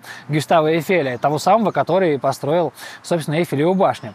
И первая новость на этом фоне будет о хорошей и долгой жизни. Французский национальный институт статистики опубликовал исследование, из которого следует, что Франция занимает первое место в Европе по количеству долгожителей. В Пятой Республике насчитывается аж 30 тысяч человек, возраст которых перешагнул отметку в 100 лет. Напомню, что в 60-70-х годах таких человек э, было в 30 раз меньше, а к 2040 году во Франции будет 76 тысяч э, жителей, которым больше 100 лет. А при лучших раскладах э, эта цифра, возможно, достигнет и 120 тысяч. Франция совершенно потрясающая страна, и, конечно же, здесь хочется жить дольше и дольше. Правда, почему-то дольше и дольше во Франции хотят жить в основном женщины, потому что 86% людей из этого списка долгожителей – это женщины, и всего лишь 14% а, мужчины. Еще одна достопримечательность, которую вы писали в ваших комментариях, это маяк э, на входе в Пор-Лампья. Это старый порт э, города Ниццы, который раньше был знаменит тем, что здесь э, стояло очень много яхт наших русских миллиардеров, олигархов. Сегодня здесь этих яхт нету, но здесь по-прежнему прекрасный порт, и вот на входе стоит такой маяк. Сейчас это, конечно, маяк электрический, а раньше свет в нем поддерживался с помощью огня. И моя следующая новость, естественно, связана с этим. Очень очень знаете, что я люблю футбол, и для, особенно для меня эта новость очень важна, потому что во Франции на три года разрешили наконец-то легальное использование пиротехники на трибунах. Я был на этой неделе на матче ПСЖ Ницца и видел первое легальное шоу, которое устроили наши ультрасы. Это было потрясающе, вы это сейчас увидите а, на своих экранах. Я считаю, что этот закон очень хороший, потому что пиротехника на трибунах была всегда, правда, это всегда было нелегально, это было связано с какими-то рисками, а, со штрафами. Теперь во Франции это легально. Болельщики заранее предупреждают власти о том, что будут устраивать пиротехническое шоу, подготавливаются специальные средства пожаротушения. Все это безопасно, очень красиво и, конечно же, привлечет на трибуны еще больше болельщиков. Ну а следующую свою новость я записываю в локации, в которой меня попросили записать ее сразу несколько человек в комментариях. Я думаю, что вы уже догадались, это гоночная трасса э, Формула-1, на которой проходит э, знаменитая Гран-при Монако. Правда, сейчас это не гоночная трасса, а простая дорога, по которой ездят машины, ходят люди, но, как вы видите, уже начали установку э, трибун, каких-то заграждений. И кроме того, этой локации я закрываю сразу две просьбы, потому что один из вас э, написал очень оригинальный комментарий. Он попросил записать одну из новостей в месте, где главный герой фильма «Железный человек» э, Тони э, Старк э, сражался с негативным персонажем Хлыстом. Это происходило именно здесь, вот именно с этого ракурса эта сцена и снималась. И следующая новость будет тоже из мира спорта, из мира футбола. Правда, непосредственно к футболу отношения она не имеет. Информационная бомба взорвалась в среду во Франции, потому что стало известно, что главный тренер главной футбольной команды страны Пари Сан-Жерман Кристоф Гиати обвиняется а, в расизме. Это очень серьезное обвинение во Франции. История вся начала в сентябре, когда бывший спортивный директор футбольного клуба Ниццы, где раньше Гальтье был тренером, а, заявил, что если он расскажет журналистам о своих разногласиях с Гальтье, то Гальтье больше не сможет тренировать ни одну команду мира. И вот выяснилось, о чем же шла речь? Э, на этой неделе в сеть утекли электронные письма бывшего директора НИЦа своему руководству, в котором он обвинял Гальтье в расизме. Он утверждал, что тот постоянно жаловался, что в команде очень много чернокожих и мусульман. Ему не нравилось, что они соблюдают э, Рамадан. Он почему-то считал, что Ницца э, заслуживает другую команду, и здесь должны быть другие футболисты и в целом оценивал спортсменов не по их спортивным качествам, а по цвету кожи и религии. Это имело огромный резонанс. Гальтье получил вчера за день 5000 э, угроз жизни. Полиции даже пришлось взять его и его семью под охрану. ПСЖ уже объявил о том, что проведет свое собственное внутреннее расследование. Пикантная ситуация заключается в том, что владельцы парижского клуба – это катарская королевская семья. А мы знаем, что в Катаре основная религия – это ислам, поэтому исламофобию в команде они вряд ли допустят. Вообще обвинение в расизме это очень серьезное обвинение. Во Франции мы помним историю с Жоном Гальяно, знаменитый дизайнер, который был креативным директором э, дома Dior, имел свою собственную марку одежды, но после пьяных высказываний антисемитских в одном из парижских ресторанов был уволен из Dior, его марка тоже прекратила свое существование. Вообще карьера дизайнера пошла на спад. Поэтому я не знаю, как будет строить свою защиту Гиальтье, но обвинения весьма серьезные. Если они подтвердятся, то вряд ли он э, сможет э, тренировать по крайней мере, команды высокого уровня во Франции. Вообще сборная Франции очень часто подвергается российским оскорблениям, особенно во время проведения каких-то крупных соревнований. Можно очень часто увидеть э, фотографии, где там сборная Франции с подписью «Сборная Африки». Да, во Франции играют очень много чернокожих ребят, но нужно понимать, что практически все они, кроме двух-трех человек, они родились во Франции, у них нет другой родины, это их страна, это их культура, их язык и они имеют полное право представлять сборную Франции на любых международных соревнованиях и, конечно же, в полной мере являются французами, плюс отбирали их по спортивному принципу. Мы видим, что сборная Франции уже много лет является одной из сильнейших сборных по футболу. Мы стали победителями Кубка мира в 2018 году, который проходил в России, в Катаре дошли до финала и там уступили только по пенальти. Поэтому как видно, в сборной Франции, в ПСЖ, в Ницце чернокожие ребята, которые там играют, играют, потому что они хорошо играют в футбол, а не потому что их взяли а, по какому-то э, другому признаку. Э, я надеюсь, что в, этой ситуации все разберутся, будут каких-то без эмоций. Если это докажется, то Гатье принесет справедливое наказание. Если нет, то, надеюсь, он продолжит карьеру Э, тренера. Ну и на этой неделе можно окончательно поставить точку в самом главном вопросе, который волновал французов последние месяцы. Будем ли мы работать до 64 лет?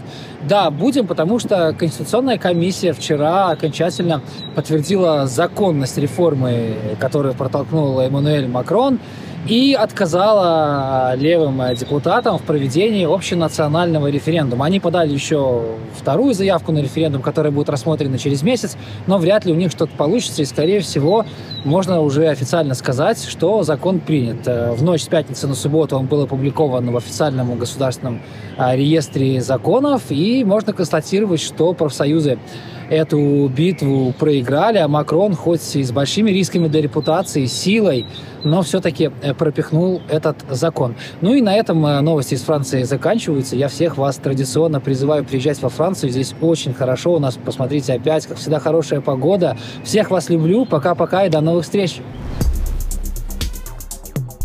А, вы посмотрите, я нашел потрясающие цветочки. Э, роскошный вид, роскошный вид. И в этом Э, в этом антураже мы продолжим обсуждать новости. Российские консульства в Германии, Чехии и Польше второй год подряд не позвали на церемонии, посвященной освобождению нацистских концлагерей Бухенвальд, Дора Миттельбау, Терезин, Освенцим и Собибор. Генконсул России в немецком Лейпциге Андрей Дронов сообщил, что возложение венков все равно состоится, но когда, говорить не будут, чтобы избежать провокаций. Да, вышло как-то неловко. Потомков освободителей не пустили на торжества в честь событий, которыми они больше всего гордятся. Интересно, почему? А здесь все просто. После того, что происходит в Украине, после Бучи и так далее, э, напрашиваются слишком очевидные исторические параллели. Удивительная э, новость про нашего плюшевого ушастого героя, друзья. Почти 1200 чебурашек-нелегалов попыталось попасть из Китая в Россию. китаец решил провести игрушки в семи мешках, каждый из которых весил по 10 килограмм. По словам мужчины, он вез их для друга, который планировал продавать чебурашек на рынке. Права на этого героя принадлежат Союз мультфильму, который потребовал привлечь китайца к ответственности. Чебурашек изъяли, а мужчине грозит теперь штраф. Ну, вообще, мне кажется, стратегическая ошибка контрабандиста заключалась в том, что он вез чебурашек в мешках. Мы все с вами прекрасно знаем из литературного первоисточника, что чебурашка пересек границу в ящике с апельсинами. В общем, э, учите матчасть. Даже чебурашки китайские. У них машины китайские, чебурашки китайские. Все китайское теперь будет.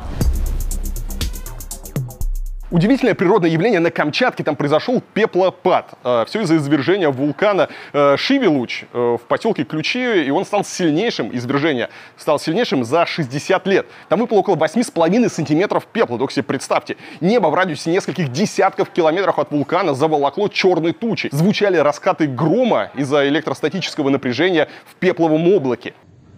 То ли Шевелыч, то ли чё. Офигеть. В нескольких населенных пунктах пришлось отключать электричество. Туда начали завозить воду в цистернах и бутылках. Глава Усть-Камчатского района предложил перевести школьников на дистанционное обучение на 10 дней. Ну и кадры, которые мы получаем с Камчатки, это просто что-то удивительное. Завидую э, местным жителям. Да, конечно, неудобство, да, конечно, ну, выглядит все как пи***. Но редчайшее природное явление. Э, будет потом что вспомнить. Газета «Нью-Йорк Таймс» сообщила о крупной утечке секретных документов Пентагона, касающихся Украины, России, Китая, Израиля, Южной Кореи и других стран. Документы появились в Дискорде, а потом распространились на Форчине, в Твиттере и Телеграме. Financial Times пишет, что это посеяло хаос и паранойю в Совете национальной безопасности США. Минюст страны начал уголовное расследование. В утечке говорилось в том числе о секретных планах начала контрнаступления в ВСУ. По данным CNN и Washington Post, из-за слитых документов Украина изменила некоторые свои военные планы. При этом советник главы офиса Зеленского Подоляк отрицает достоверность слитых документов. Он связал их появление как раз с желанием России сорвать контрнаступление украинской армии. Министр обороны Украины Резников назвал информацию об утечке смесью правды и лжи. То есть часть документов достоверны, но данные в них уже вроде как не актуальны. Из попавших в сеть документов следует, что американские спецслужбы прослушивали руководство Южной Кореи, можете себе представить. Члены комитета правящей в Сеуле партии э, Табура призвали правительство осудить нарушение США национального суверенитета Кореи и незаконную шпионскую деятельность. Но министры обороны двух стран обсудили утечку и серьезного конфликта не случилось. Здесь, конечно, удивительно то, что новость э, о том, что американцы прослушивают ту же самую Южную Корею, или там Германию, или Францию, она уже ни у кого не вызывает какого-то удивления. Ну да, э, американцы прослушивают страны, которые от них там так или иначе зависят, где у них какие-то военные интересы, военные базы и все остальное. Как бы там, видимо, чего не случилось с их активами. А можете себе представить новость, например, да, что Южная Корея прослушивала президента США? Или Макрон, офис президента Макрона прослушивал э, Байдена. Вот можете себе такое представить? Или там что Шольц кого-то прослушивал? какой бы был бы скандал, какой визг бы стоял, какие дипломатические скандалы бы там были. Это вмешательство, там, выборы, не выборы. А когда американцы делают, э, уже даже никого не удивляют. Министр обороны там что-то попили и конфликт замяли. Так, ладненько, что еще было интересно в этих документах? Там также говорилось, что Израиль думал о поставке Украине летального оружия. Болгария вела с Киевом переговоры о поставке истребителей, а Египет планировал тайно поставлять России ракеты. Представляете, да? Оказывается, какие были подковерные игры. Но власти всех трех стран все это, естественно, отрицает. В утечке также говорится, что Великобритания, Латвия, США, Нидерланды и Франция направили своих военных в Украину. При этом, где они находятся и что делают, непонятно. Минобороны Франции заявила, что никаких французских сил, участвующих в операциях в Украине, нет. Председатель Совета нацбезопасности Белого дома Джон Кирби сказал, что американские военные в небольшом количестве находятся в посольстве США в Киеве.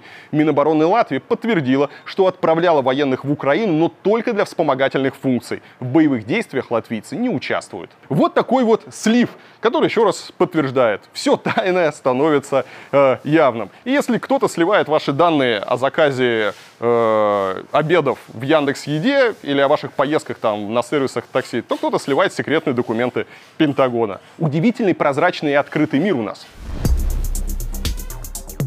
Ну а тем временем в США задержан подозреваемый в сливе секретных документов Пентагона, в том числе об Украине. Скорее всего, их публиковал пилот Нацгвардии ВВС из штата Массачусетс Джек Тейшейра. Подробнее об этом удивительном случае и о других новостях из Америки расскажет наш дорогой Лева из Нью-Йорка. Лева, привет, тебе слово. Привет, друзья, и привет, ютубчик. можете меня поздравить. Пару недель назад я купил себе обалденную новую японскую шляпу, а сейчас отдыхаю в штате Юта, а, где прекрасные, красивые национальные парки, вот эти все горы, леса. Правда, сейчас тут высоко, холодно, выпал снег ночью, а, мы немножко мерзнем, я одет, как видите, немножко не по погоде. Ну ничего, давайте поговорим о новостях. Начиная с лета 22 года в США было уже несколько громких скандалов по поводу документов с грифом гостайны. Но тот, что разразился в начале апреля, наконец-то не затрагивает нынешних или бывших жильцов Белого дома. Наконец-то мы имеем дело с традиционным классическим разбазариванием секретной информации. Причем, если Трамп с Байденом просто хранили неизвестные никому секретные бумажки не там, где надо, то на нынешнем витке информация стала попадать прямо в паблик. В основном это были аналитические оценки американских спецслужб, касающихся войны в Украине. Какие жертвы убитыми и ранеными терпят стороны конфликта по версии американской разведки. Каковы перспективы дальнейших дальнейших наступательных операций. Ну и как Путин может отреагировать на прямой удар по Москве? Документы, освещающие эти и другие вопросы, с начала месяца стали появляться в интернете, а представители властей не стали оспаривать их подлинность, что косвенно подтвердило перед нами действительно слитые кем-то секретные бумаги. В прессе писали, что эта утечка самая серьезная и самая позорная за десятилетия, еще со времен Эдварда Сноудена. Но если Сноуден сливал свои данные журналистам, то все эти новые секреты стали появляться в каких-то непонятных форумах и онлайн чатиках.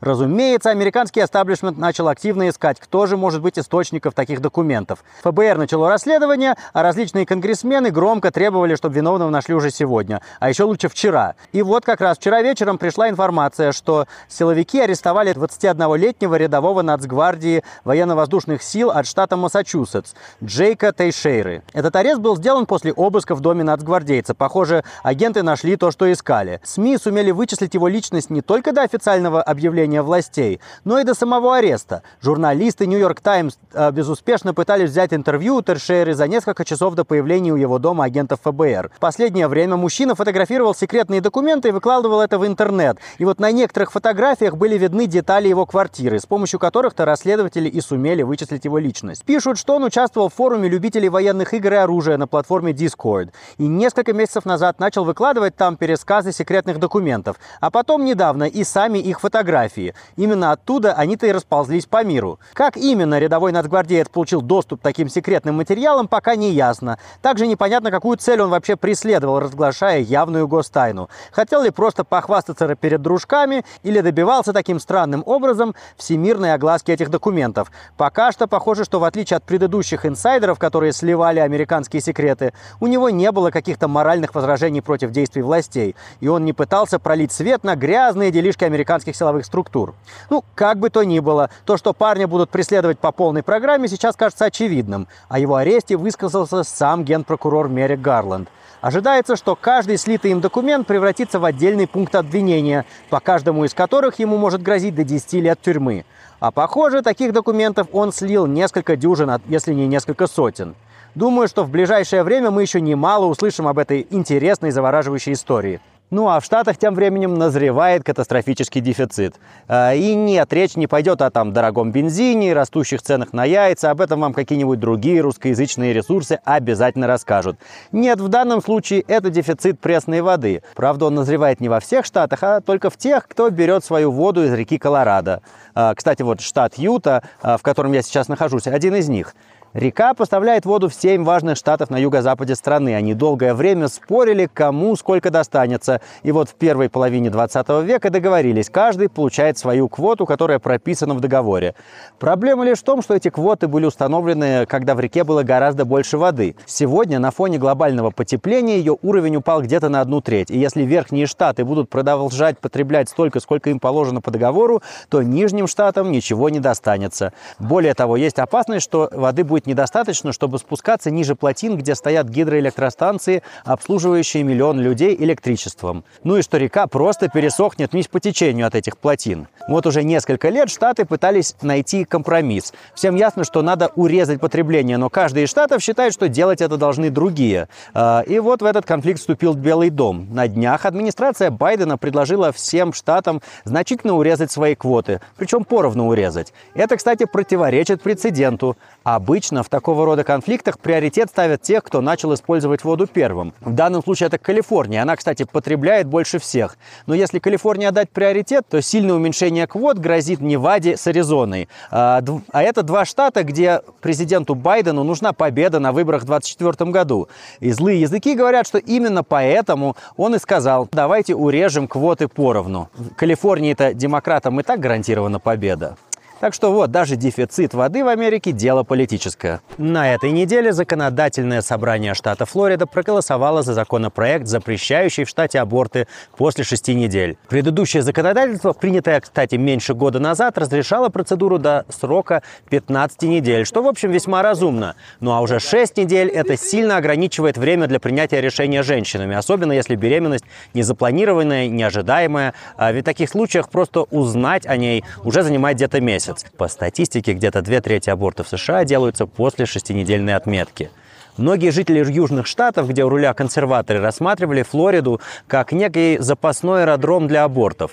Вскоре после того, как Верховный суд прошлым летом отменил в США право на аборты, многие из соседей Флориды активировали или тотальные запреты, или такие же, которые запрещают аборты после шести недель. Но под боком была сама Флорида, пусть и она сдвинулась заметно в сторону республиканцев, имела репутацию умеренной политики в плане таких социальных вопросов, как аборты.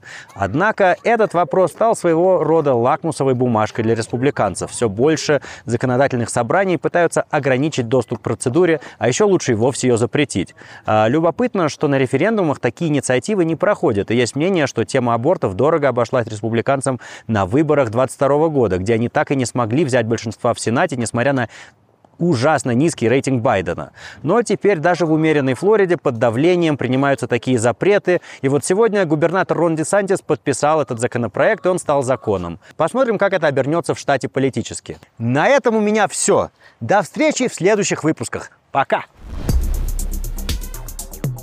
Удивительная история про огонь по своим. Военный врач из Калуги, по совместительству фанат Новороссии, воевавший на Донбассе, слетал на Сахалин и стал фигурантом дела о дискредитации армии. Юрий Евич читал для сотрудников Росгвардии лекцию, которая была посвящена военно-патриотическому воспитанию. На него написал донос один из его слушателей. Вот, э, как мило. Все-таки, как вот среди этих э, ребят, какое количество любителей доносов. Как пишет телеграм-канал «Технология выживания. Тактическая медицина», в своих выступлениях Еви часто говорил, что так называемая спецоперация пошла не по плану. Да, не все идет гладко с СВО. Мы сталкиваемся с различными трудностями, так как нам противостоит мощный враг, коллективный Запад в лице НАТО. Однако вместо помощи сотрудники полиции начинают травлю ветеранов СВО. Один из росгвардейцев нашел в словах военного врача негативную оценку вооруженных сил и донес на него. Ну, что можно сказать, для Z-публики все это стало неожиданным. Все привыкли, что доносы можно писать только на беззащитных пацифистов и либералов. А тут уважаемый э, в провоенных кругах человек, ветеран войны на Донбассе, активный сторонник войны с Украиной, и вдруг он оказался жертвой того самого русского мира с его доносами и репрессиями. В общем, как говорится, товарищ Сталин, произошла чудовищная ошибка. В защиту Евича выступили Z-военкоры, калужский губернатор Шапша и даже вице-премьер Юрий Трутнев. Последний пообещал выплатить штраф если суд в Козельске признает Евича виновным. Ну и, конечно, после такого вмешательства суд в Калужской области обосрался и без рассмотрения дела вернул его обратно в полицию, сказал, что охуели. Вот, поэтому я думаю, что на этот раз Z-врача пронесло мимо репрессивной машины. Но прецедент, конечно, интересненький. Губернатор Брянской области Андрей Богомаз, у которого максимальное количество букв Z и V в названии телеграм-канала, пожаловался на то, что места воинской славы в регионе превратились в гаражи и стоянки для электросамокатов. Такое отношение к нашей героической памяти просто недопустимо, заявил Богомаз. Меня только что чуть-чуть не задавил автобус. Блин, страшно стоять. Пусть проезжает. В итоге он распорядился прописать правила использования электросамокатов в Брянске. По его словам, самокатчики паркуются прямо в местах воинских захоронений возле памятников Великой Отечественной войны. А допустить этого никак нельзя. Это те места, которыми мы гордимся, которые всегда посещают гости нашего города и склоняют голову в память о героях. И что мы видим сегодня? Вообще, конечно, интересно, как именно самокаты оскорбляют память дедов и лично Богомаза. Может быть, я не знаю, на самокатах воевали подразделения СС, вроде как вообще э, деды воевали за мирное небо над головой. Так вот, самокаты — это один из многих признаков нормальной мирной человеческой жизни. В отличие, например, от ракет, которые летят из Брянской области в Украину. Поэтому, если господин Богомасый переживает как-то за память э, предков, то нужно подкручивать не электросамокаты, а кое-что другое. Хотя здесь товарища быстренько объяснят ему, в какой стране он сейчас живет и по каким правилам эта страна играет. Ну а в Перми суд оправдал полицейского Олега Бурнышева, который до смерти избил местного жителя Юрия Лузянина. Перед этим оправдательный вердикт вынесли присяжные. Полицейский, кстати, обвинялся не в убийстве, а в причинении тяжкого вреда здоровью, повлекшего смерть по неосторожности. По версии следствия, в феврале прошлого года Бурнышев приехал на вызов домой к Лузянину, э, который сообщил о краже планшета и телевизора. Хозяин квартиры якобы рассказал силовику, что смотрел на планшете детское порно. После этого полицейский решил допросить парализованную мать Лузянина. Но тот был против и крикнул «Не смей!». Он схватил Бурнашева за куртку, а потом напал на него с ножом как рассказал сам обвиняемый. Из-за этого он якобы был вынужден прибегнуть к самообороне и избил Лузянина кулаками. Хозяин квартиры молча сел на диван, а потом умер. Ну а полицейский, конечно, пытался оказать ему помощь, но тщетно. Экспертиза показала, что у погибшего мужчины были травмы головы, груди и живота, переломы грудины, разрывы легкого и печени. То есть надо было очень постараться, чтобы нанести человеку такие травмы. Тем не менее, присяжные суд решили, что все это в порядке вещей, и это такая допустимая самооборона. И вообще полицейский, уважаемый человек, ну, куда его за такие мелочи, как э, забил человека до смерти. Ну, не в тюрьму же за это сажать. В общем, после возбуждения уголовного дела Бурнашева, конечно, уволили из органов МВД и даже отправили в СИЗО. А теперь его адвокат намерен подать на реабилитацию полицейского, э, если, конечно, прокуратура не обжалует приговор. Сейчас, кстати, в Таиланде самый интересный дни, потому что начинается Сонкран. Это китайский Новый год, его отмечается с 13 по 15 апреля. Вот, а, вообще это такой, это такой автобус. Это китайский Новый год, э, празднуют его с 13 по 15 апреля. Э, вообще это буддийский праздник, довольно мирный такой, семейный, но э, с годами сформировалась традиция, что все друг другом обливаются. Все обливают друг друга водой, э, все по городу сейчас уже ходят с этими пистолетиками. Мы сейчас поедем на место побоища, мне надо будет, правда, убрать камеру, потому что промокнет вообще все. Вот. А изначально вообще нужно было омывать чистой водой э, с лепестками роз, с жасмином, домашнюю статую Будды, и этот праздник символизирует такую очищение, чистоту, как вот и многое в буддизме. Много это иногда бывает. Праздник немножко гипертрофировался. И теперь э, в крупных городах Таиланда появилась традиция прямо настоящая устраивать водные битвы. Длится это безумие несколько дней подряд. Все ходят мокрые. Продажи вот этих вот водяных пистолетов э, бьют просто все рекорды. Люди специально приезжают, чтобы в этих битвах принять участие. В общем, должно быть очень интересно. Ну а теперь я хочу передать слово Марику, нашему новому польскому корреспонденту. Я посмотрел ваши отзывы, вам вроде понравилось, что Марик делает и рассказывает. Поэтому давайте новости из Польши, у нас будут ходить каждую неделю. Марик, привет, э, тебе слово.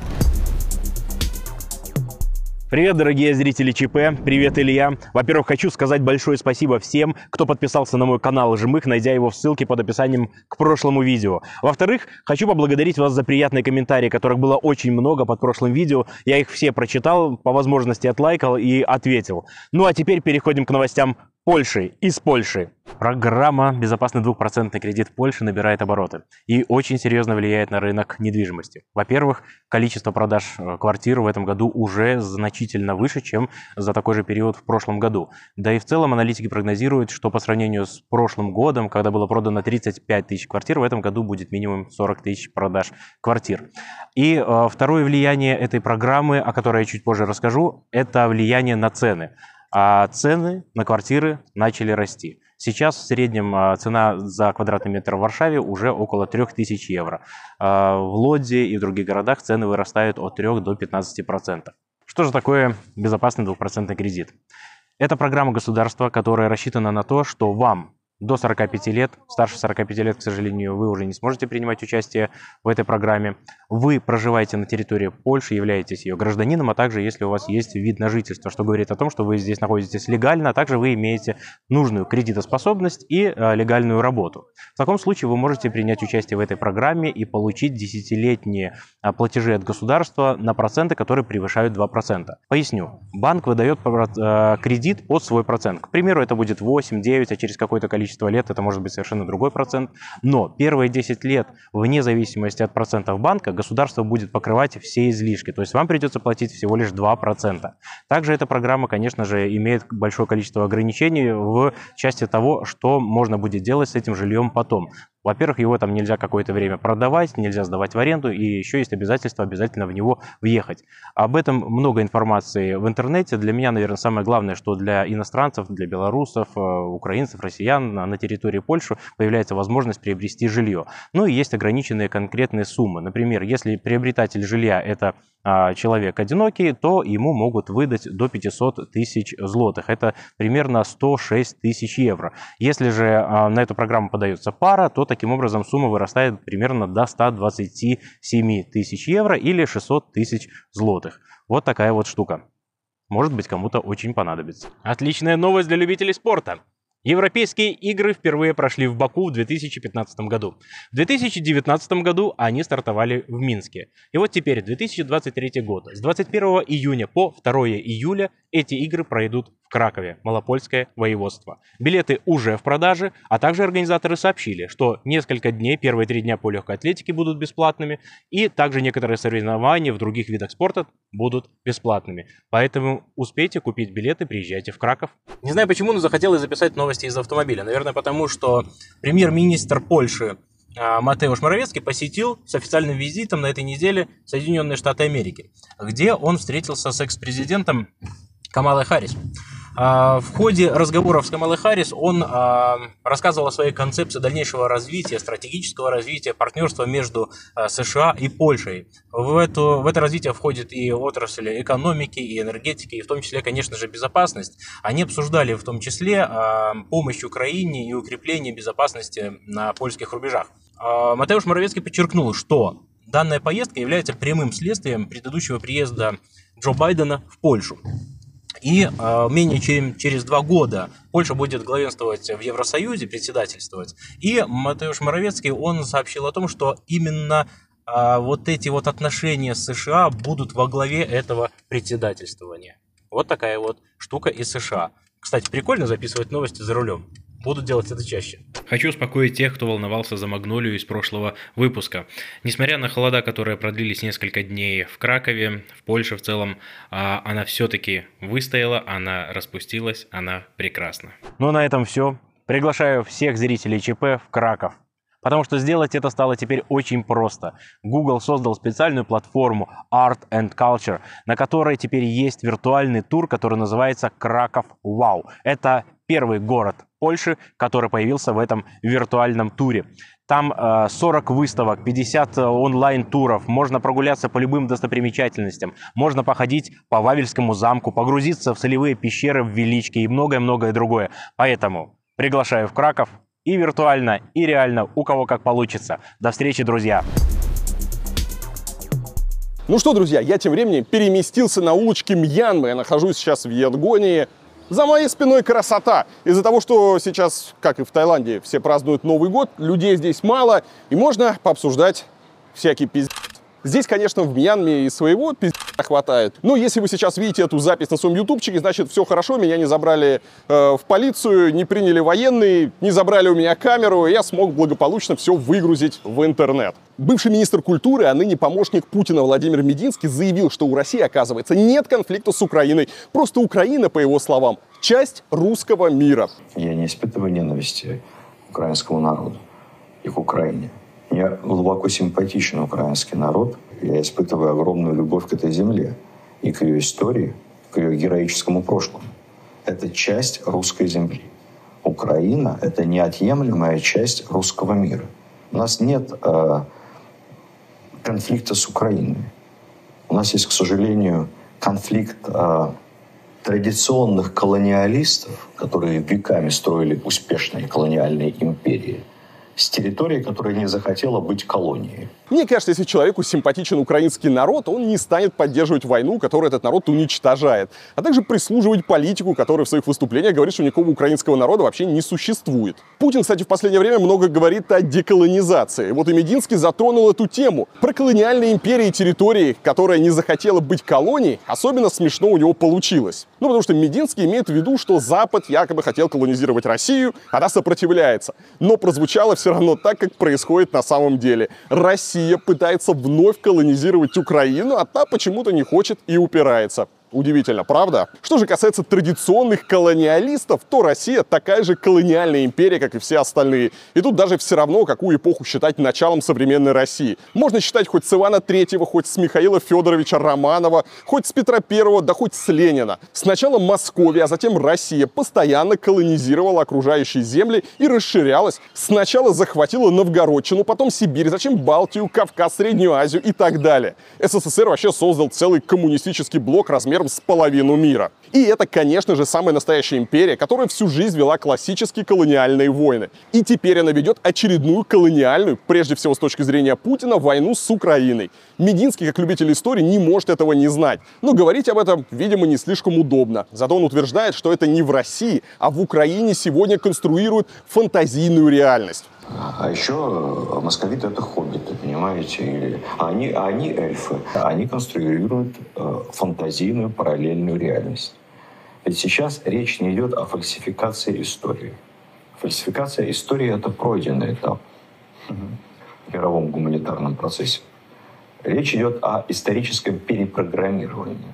Спешу расстроить господина Мединского, но русских в Украине после начала войны называют вовсе не хоббитами, а орками. И у украинцев есть на то причины. Например, видео с отрезанием голов военнопленным на камеру, которые распространяются в российских телеграм-каналах. Кстати, друзья, я в очередной раз напоминаю вам про свой замечательный проект «Вместе». Это сайт, где я стараюсь объединить русскоязычное сообщество по всему миру. И поэтому, если вы где-то живете и предлагаете какие-то услуги или, наоборот, ищете, вам что-то нужно, может, какие-нибудь сервисы необходима или какая-то помощь, вы там можете разместить объявление. А, можно прорекламировать свою маленькую пекарню, а, или, если вы, может, помогаете как-то с переездом, может быть, вы помогаете по дому, в общем, все, что угодно, или хотите что-то продать. А, у нас есть разные разделы, так что заходите на вместе.инфо и размещайте там свои объявления. Но самое главное, у нас есть сеть телеграм-чатов по всем основным странам и городам, где есть э, русскоязычное сообщество. Поэтому э, ссылочка тоже будет на список этих чатов в описании. Переходите и вступайте в чат в зависит от того, где вы находитесь. Ну и каждую неделю я даю возможность э, лучшим сервисам, которые представлены на нашем сайте, немножечко у меня прорекламироваться. Это ничего не стоит, совершенно бесплатно. Просто мы выбираем самое интересное объявление сайта, и я даю возможность 30 секунд э, рассказать про свой проект. Итак, встречаем сегодняшнюю подборочку. Привет! Я Илона, и я кастомайзер. Хочешь добавить ярких красок в свой гардероб или донести свои ценности миру, я помогу тебе с этим. Вот уже более 10 лет при помощи кистей и красок я превращаю обычные базовые вещи в уникальные. Работаю только с профессиональными красками, которые не смоются при стирке и под дождем. Найти меня просто. Проходим по ссылке под этим видео.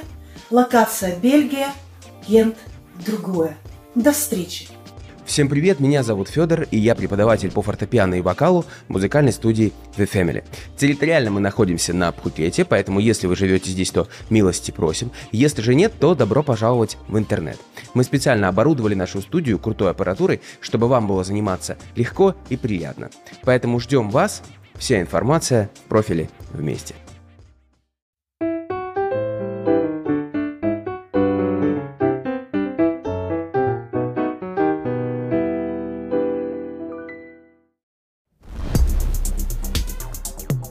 Ну и еще один ловкий мифоплет. Депутат Госдумы Анатолий Вассерман. Ранее известный как герой мемов из своей игры «Онотоли». Этот носитель сверхразума и многокарманной жилетки вслед за Советским Союзом ФСБ России РИА Новости попытался свалить вину за Катынский расстрел на гитлеровцев. Он повторил прошлогодний тезис российской пропаганды о том, что в Буче власти Украины устроили постановку и провокацию. А конкретно этот город выбрали лишь потому, что его название созвучно с английским «бучер», ну то есть мясник.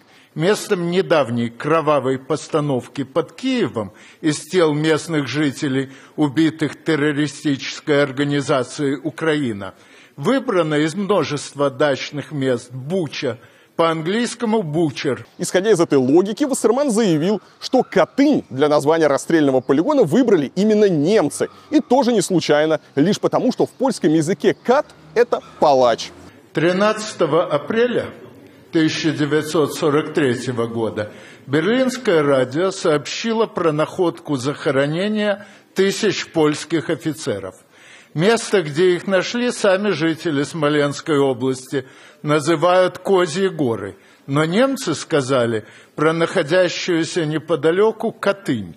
В польском языке «кат-палач».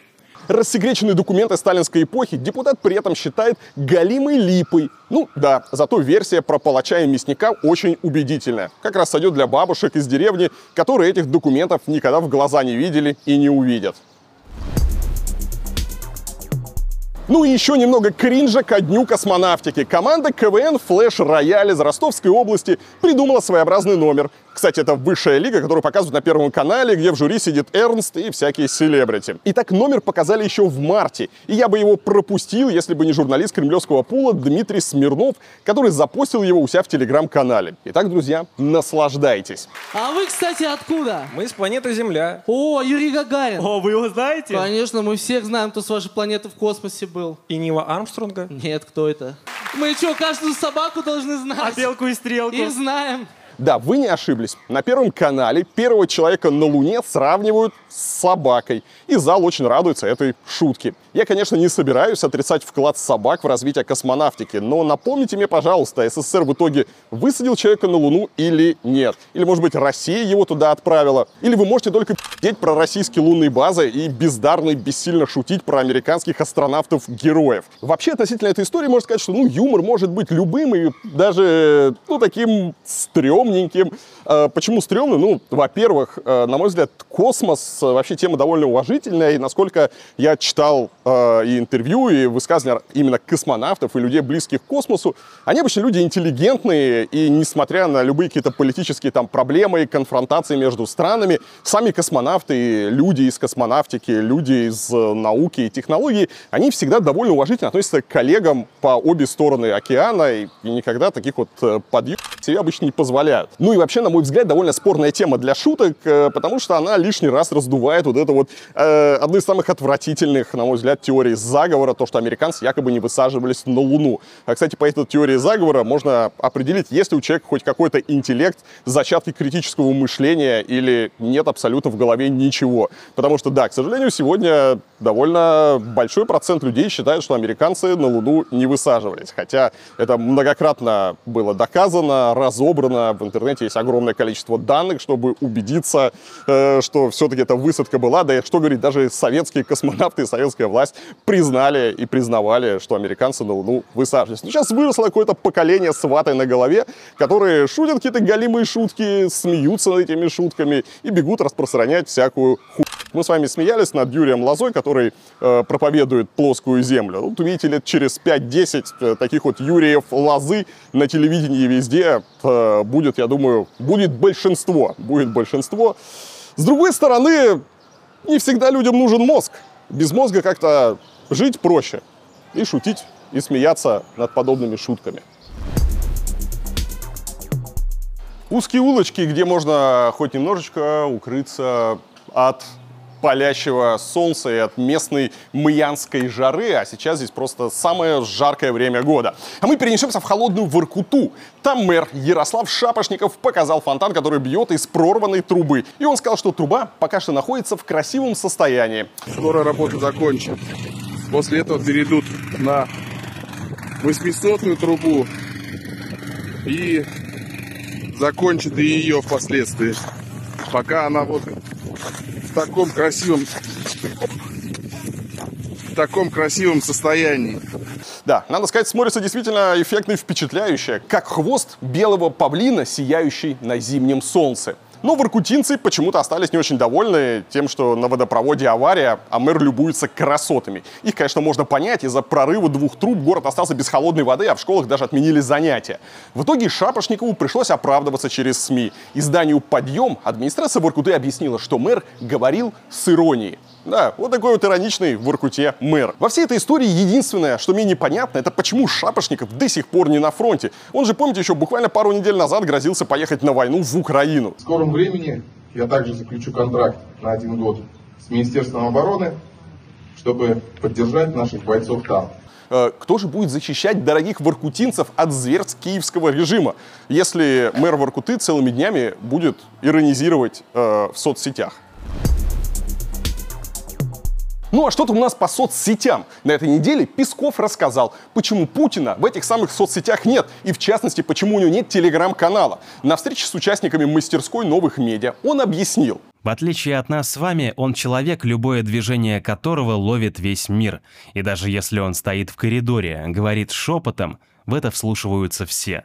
Зачем ему канал в Телеграм? Как уже шутит, в этот момент где-то затаил обиду один маленький несчастный Медведев. Так Медведева еще никто не подъебал. И давно так его никто еще не подъебал. Ух-ух-ух, опасно. На этой неделе РИА Новости опубликовала интервью с каким-то российским военным, который рассказал, что за Украину в Херсонской области воюют женщины-снайперы из числа бывших биатлонисток. Вооружение очень мощное. И биатлонный состав, в кавычках у нас так называемый, да, вот, осуществляет так называемые сафари-шоу, э, женские группы так называемых снайперш приезжают, конечно, под поддержкой СВУ, то есть они готовят им позиции, лежанки так называемые, и они отрабатывают. Э, да, давайте больше удивительных историй. Не знаю, конечно, насколько это правда, но если правда, то вообще что здесь удивительного? Для Украины это война народно-освободительная, и там с самого начала тысячи человек добровольно записывались в армию и в тероборону. В рядах ВСУ сражаются спортсмены, музыканты, ученые, бизнесмены там и так далее. И в этом плане Путин, конечно, сделал очень много, чтобы сплотить украинский народ против России. Допустим, в Украине, да, есть бывшие биатлонистки, которые стали снайперами. Ну и что здесь такого? Ну а в целом это, конечно, очень напоминает российскую клюкву про белые колготки. Если помните, так во времена Первой и Второй чеченских войн пропаганда называла девушек-снайперов родом из стран Балтии и Украины, которые якобы воевали против России. Кстати, ни одного факта участия белых колготок в боевых действиях не подтверждено. Ни одна латвийская или украинская снайперша не была взята в плен, ну или хотя бы убита. Но об этом, конечно же, Первый канал не сообщит. За прошлый год Россия потеряла 1 миллион 300 тысяч молодых работников. Об этом говорится в исследовании компании Финэкспертиза, которая основана на данных Росстата. Сильнее всего с рынка труда вымыло людей в возрасте 25-29 лет. Среди причин такого сокращения эксперты называют демографическое старение и эмиграцию. В результате к концу прошлого года число молодых работников в России составило 21,5 миллиона человек. Это 30% от всех занятых. Основная причина старения рабочей силы демографическая. Она связана с низкой рождаемостью в 90-е годы. Но серьезно на снижение числа молодых работников повлиял отток населения в России в 2022 году. С начала войны с Украиной и последующей мобилизацией страну стали массово покидать молодые специалисты. И здесь, конечно, хочется воскликнуть, удивительно, кто бы вообще мог подумать. Ну, ладно, подождем немцев и американцев, которые мечтали переселиться в Россию. Э, помните, пропаганда периодически рассказывала, что там чуть ли уже не очереди выстраиваются за российским гражданством. Интересно, наберется из них хотя бы тысяч двадцать, не говоря уже о миллионах необходимых, чтобы заменить иммигрантов. Глава ВТБ Андрей Косин предложил правительству перезапустить приватизацию и нарастить госдолг. Он считает, что эти меры помогут найти деньги для создания новой модели роста экономики. Об этом Косин написал колонку для РБК. Где взять деньги? Три ответа на один вопрос. Перезапуск приватизации, более смелое использование на цели развития финансовых резервов и государственного долга, перераспределение бюджетных средств в пользу трех вышеперечисленных приоритетов. Э, Пока у нас тут создаются новые точки роста для экономики, э, мьянские паромщики э, переправляют людей на другой берег. В общем, по мнению Костина, приватизация не раз доказывала свою эффективность, и благодаря ей российский бизнес накопил потенциал. Среди плюсов приватизации он назвал укрепление основ рыночных механизмов, создание нового поколения менеджеров и конкуренцию как важное условие здорового функционирования экономики. Дмитрий Песков заявил, что идея Костина перезапустить приватизацию в Кремле не обсуждается. Он назвал ее одной из точек зрения. Правда, весьма интересной. Любопытно, конечно, с чего это вдруг Костин, который с 96 -го года курирует сначала ВЭП, а потом ВТБ от государства и для государства, заговорил о рынке и конкуренции. Может быть, что-то случилось, но вообще э, любые разговоры о приватизации, они у нас в обществе воспринимаются так весьма остро, освежающую память, э, как проходила первая приватизация. Так, а у нас есть хорошая новость для любителей водки. Французская компания Pernod Ricard, производитель водки Absolut, э, виски Джеймсон и других популярных алкогольных напитков, возобновила поставки в Россию. Об этом э, рассказали шведские СМИ со ссылкой на вице-президента бренда Absolut Паулу Эриксон. И нужно все это якобы для того, чтобы не увольнять российских сотрудников. При этом, по словам Эриксон, компания, конечно же, неукоснительно соблюдает все санкции Евросоюза. Как вы помните, после начала войны из России ушли многие крупные производители крепкого алкоголя. А с ноября российские власти разрешили ввозить в страну некоторые известные алкогольные бренды в рамках так называемого параллельного импорта. Ну, то есть через третьи страны и без согласия правообладателя. И здесь вот французы, видимо, подумали-подумали и решили баблишко не терять и нашли красивую схему, э, как и вроде они санкции соблюдают, но, с другой стороны, жалко российских сотрудников и российских алкоголиков, поэтому будем поставлять. А вообще представляю, сколько самопала в России уже появилось и еще появится. Ах. Может быть, даже завезут к нам давно забытый спирт «Рояль». Помните 90-е?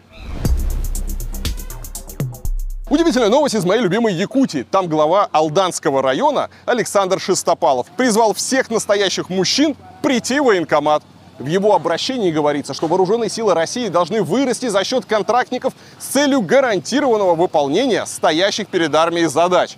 А потому в это сложное время он просит жителей региона в возрасте от 18 до 60 лет, а в некоторых случаях и до 65 лет, встать на защиту своей родины, семьи и близких. Шестопалов также напомнил, что заключившим контракт на один год глава Якутии пообещал единовременную выплату в 150 тысяч рублей.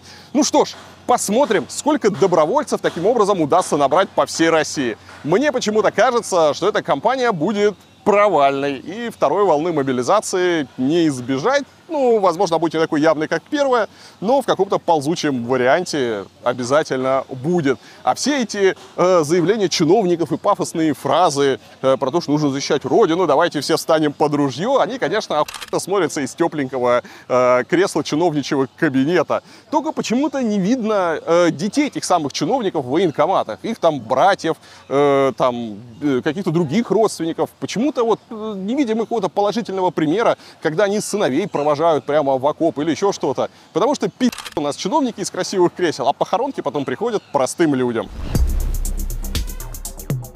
Да, и в этом месте расскажу вам сейчас охуенную новость, потому что ФСБ связала Дарью Трепову, обвиняемую в убийстве Владлена Татарского, с соратниками Навального.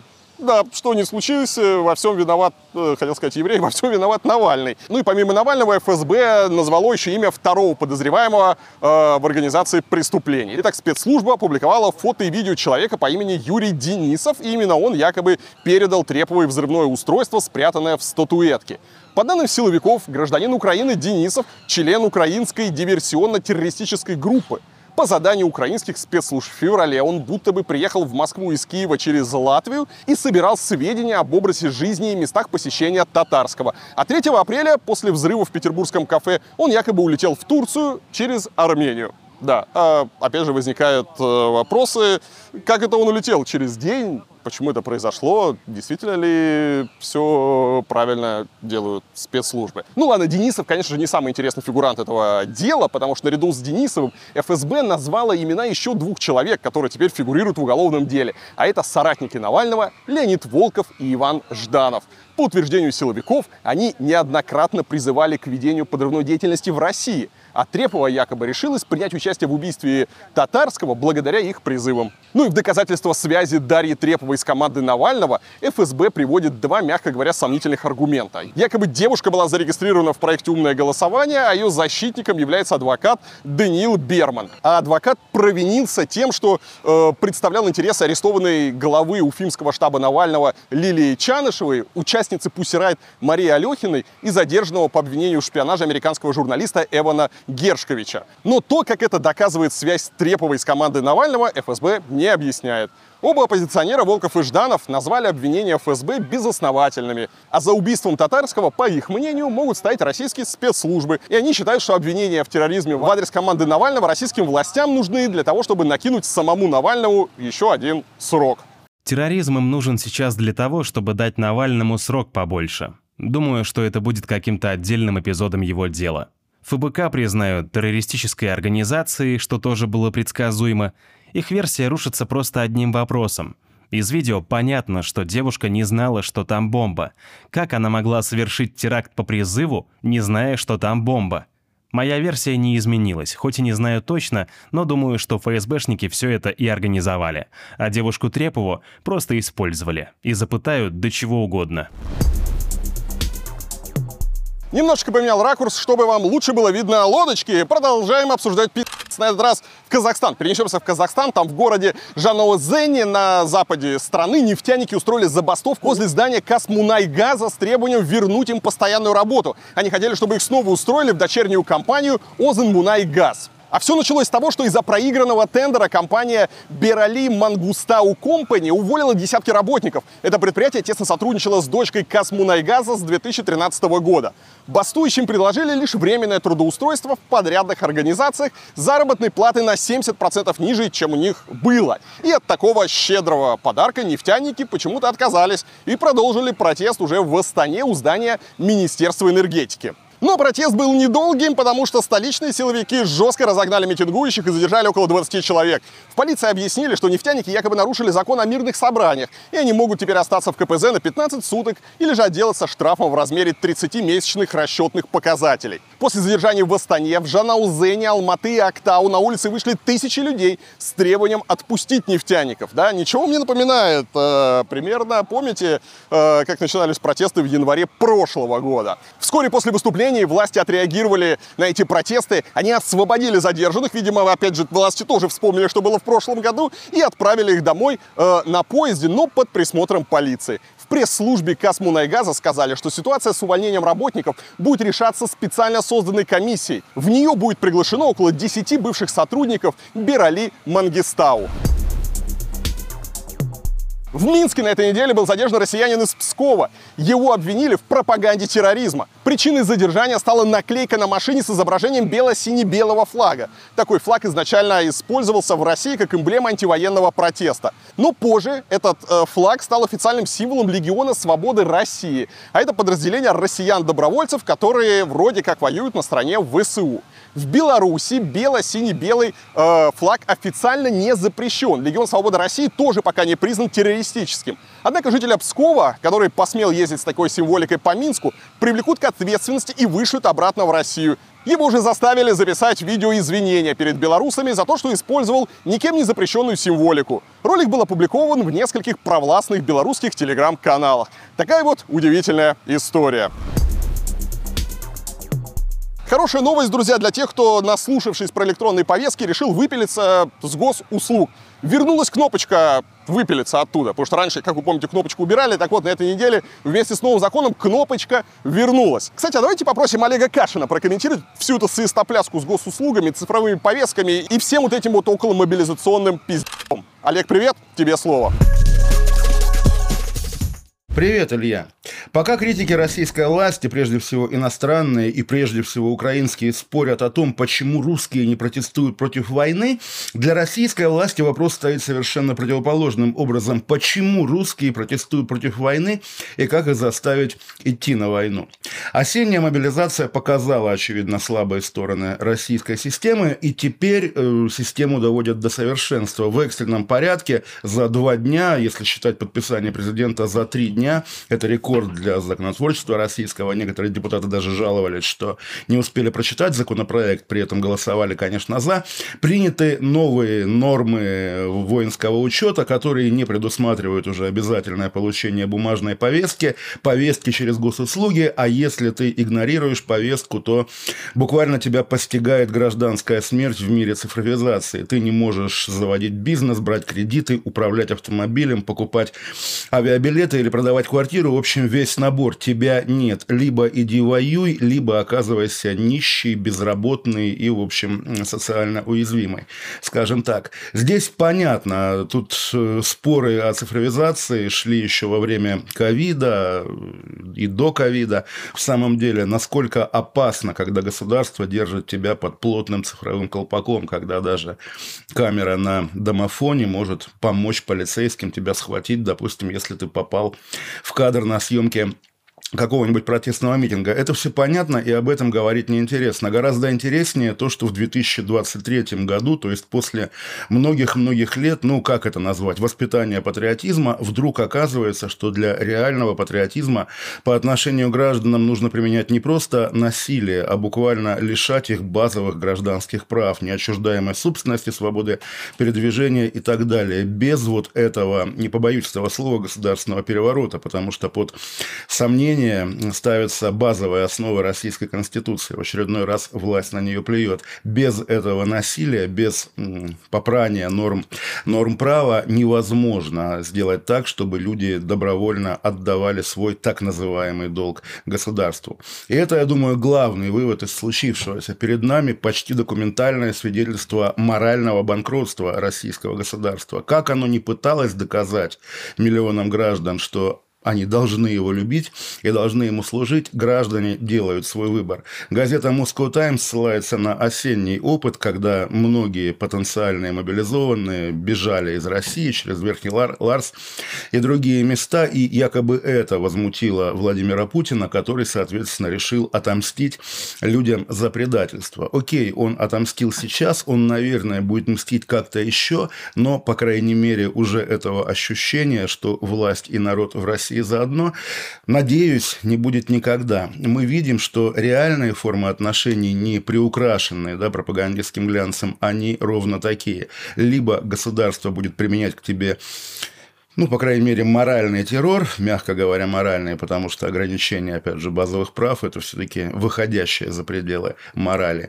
Либо все будет как на самом деле. Люди не доверяют государству, люди не готовы давать ему свою жизнь, и люди все понимают про государство. И в таком противостоянии я, как человек, верящий в свой народ, полагаю, что исход противостояния очевиден. Невозможно в течение долгого времени противостоять целому народу. Кстати, интересная новость. В Мьянме заблокирован Инстаграм и Facebook, и еще WhatsApp. Вот. Поэтому, чтобы их использовать, э, народ пользует VPN. Вот. А Telegram работает. Почти как в России, все-таки братская страна. Как видите, друзья, я нахожусь сейчас в святом месте. И где, как не здесь, э, обсудить новости религии. Новости религии, правда, э, религии не местной, а религии российской. Итак, пришла новость от РПЦ. И русская православная церковь считает пародией на радость от праздника Пасхи покупку заранее освященных куличей в торговых центрах или в интернет-магазинах. Об этом заявил представитель московского патриархата Вахтан Кипшидзе. Для многих наших соотечественников возможность посетить лично храмы и осветить куличи, или испеченные самостоятельно, или даже приобретенные где-то, это все-таки способ некоего приобщения к вере, некое напоминание о своей собственной духовной идентичности.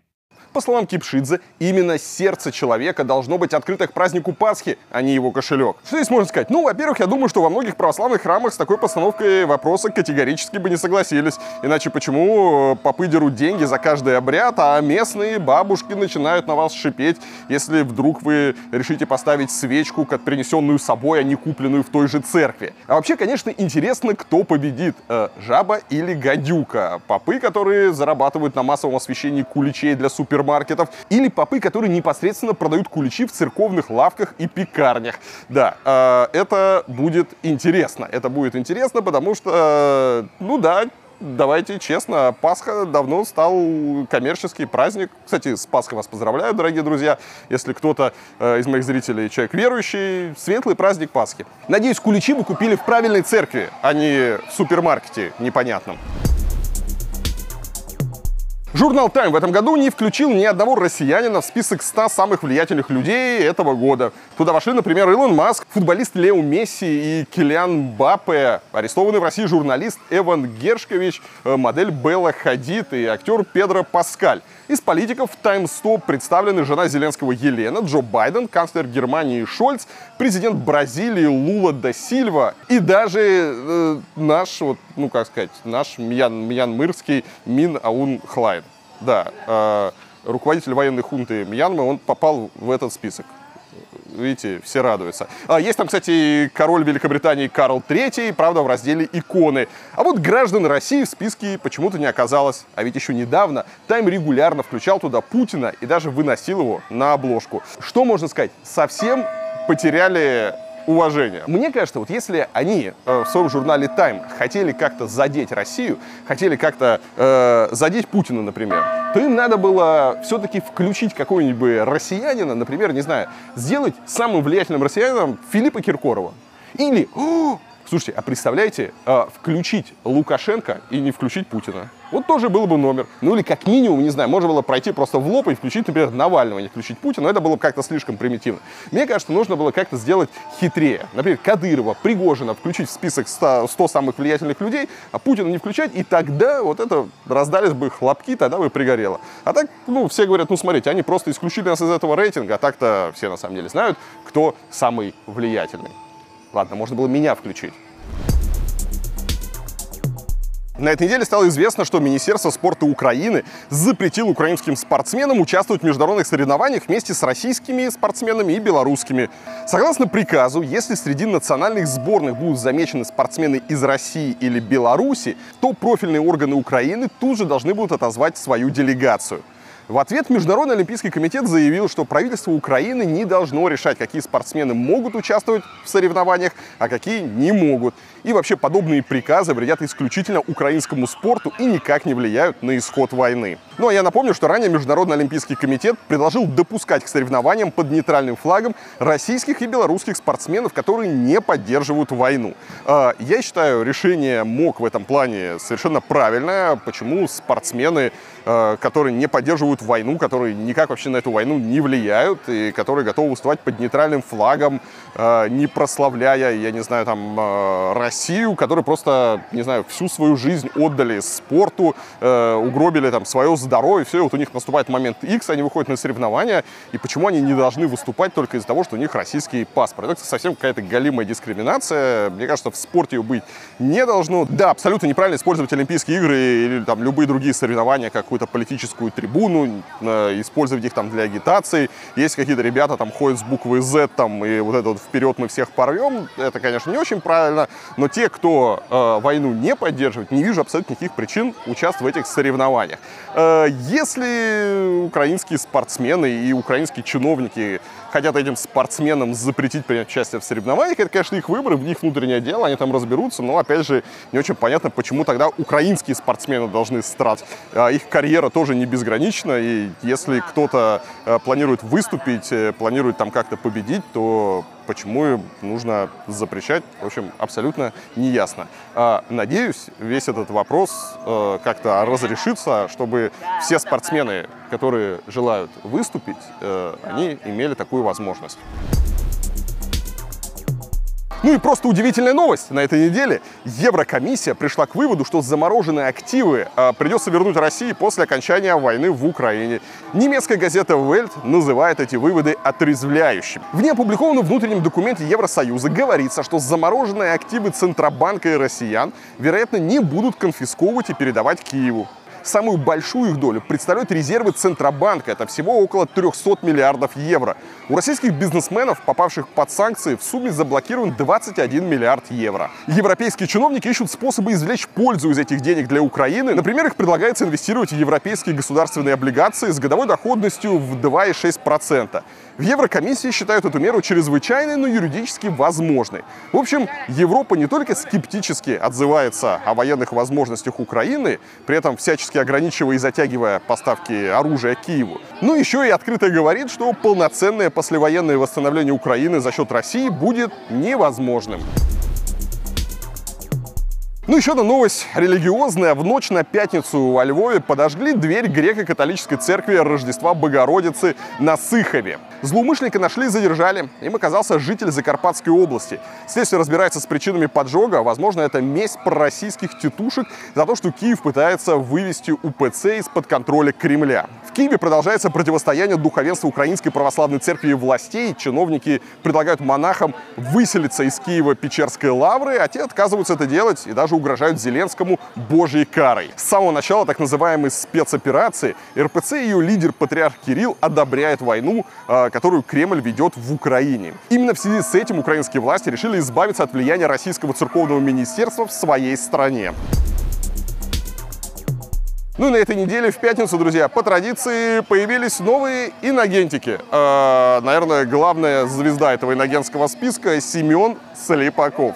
Да, Семен Слепаков, добро пожаловать в клуб. Can you say, э, подписывайтесь на канал? Подписывайтесь на канал. One more again. Подписывайтесь. Подписывайтесь на канал. На канал. Подписывайтесь. Канал. Подписывайтесь. И ставьте лайк. Лайк. Лайк. Лайк. Лайк. Лайк. Лайк. Ребята плохого не посоветуют. Подписывайтесь на канал и ставьте лайк. Ну что, друзья, на этом все, будем прощаться. Четыре страны у нас сегодня с вами было. Вау, такое небольшое путешествие по свету. Как вы понимаете, я готовлю вам очень много классного контента. Поэтому, если вдруг вы по какой-то причине не подписаны на мой канал, срочно исправляйтесь, подписывайтесь и нажимайте там внизу на всякие кнопочки. Если вам нравится то, что я делаю, очень важна ваша поддержка. Поддержите меня, мою команду. Лучше всего это сделать, оформив ежемесячную подписочку на сервис Patreon, если карта у вас иностранная, на сервис Boosty, если карта российская. Ну, еще есть просто потрясающий канал Варламов Плюс, закрытый, где мы выкладываем всякий эксклюзивчик, бэкстейдж. Ну и можно, самое главное, пообщаться со мной и с ребятами, кто со мной работает. И подписка на этот канал, она тоже очень помогает нам э, существовать и дальше делать классный контент. В следующее воскресенье обязательно с вами увидимся, а в течение недели будет много интересных роликов. Всем пока!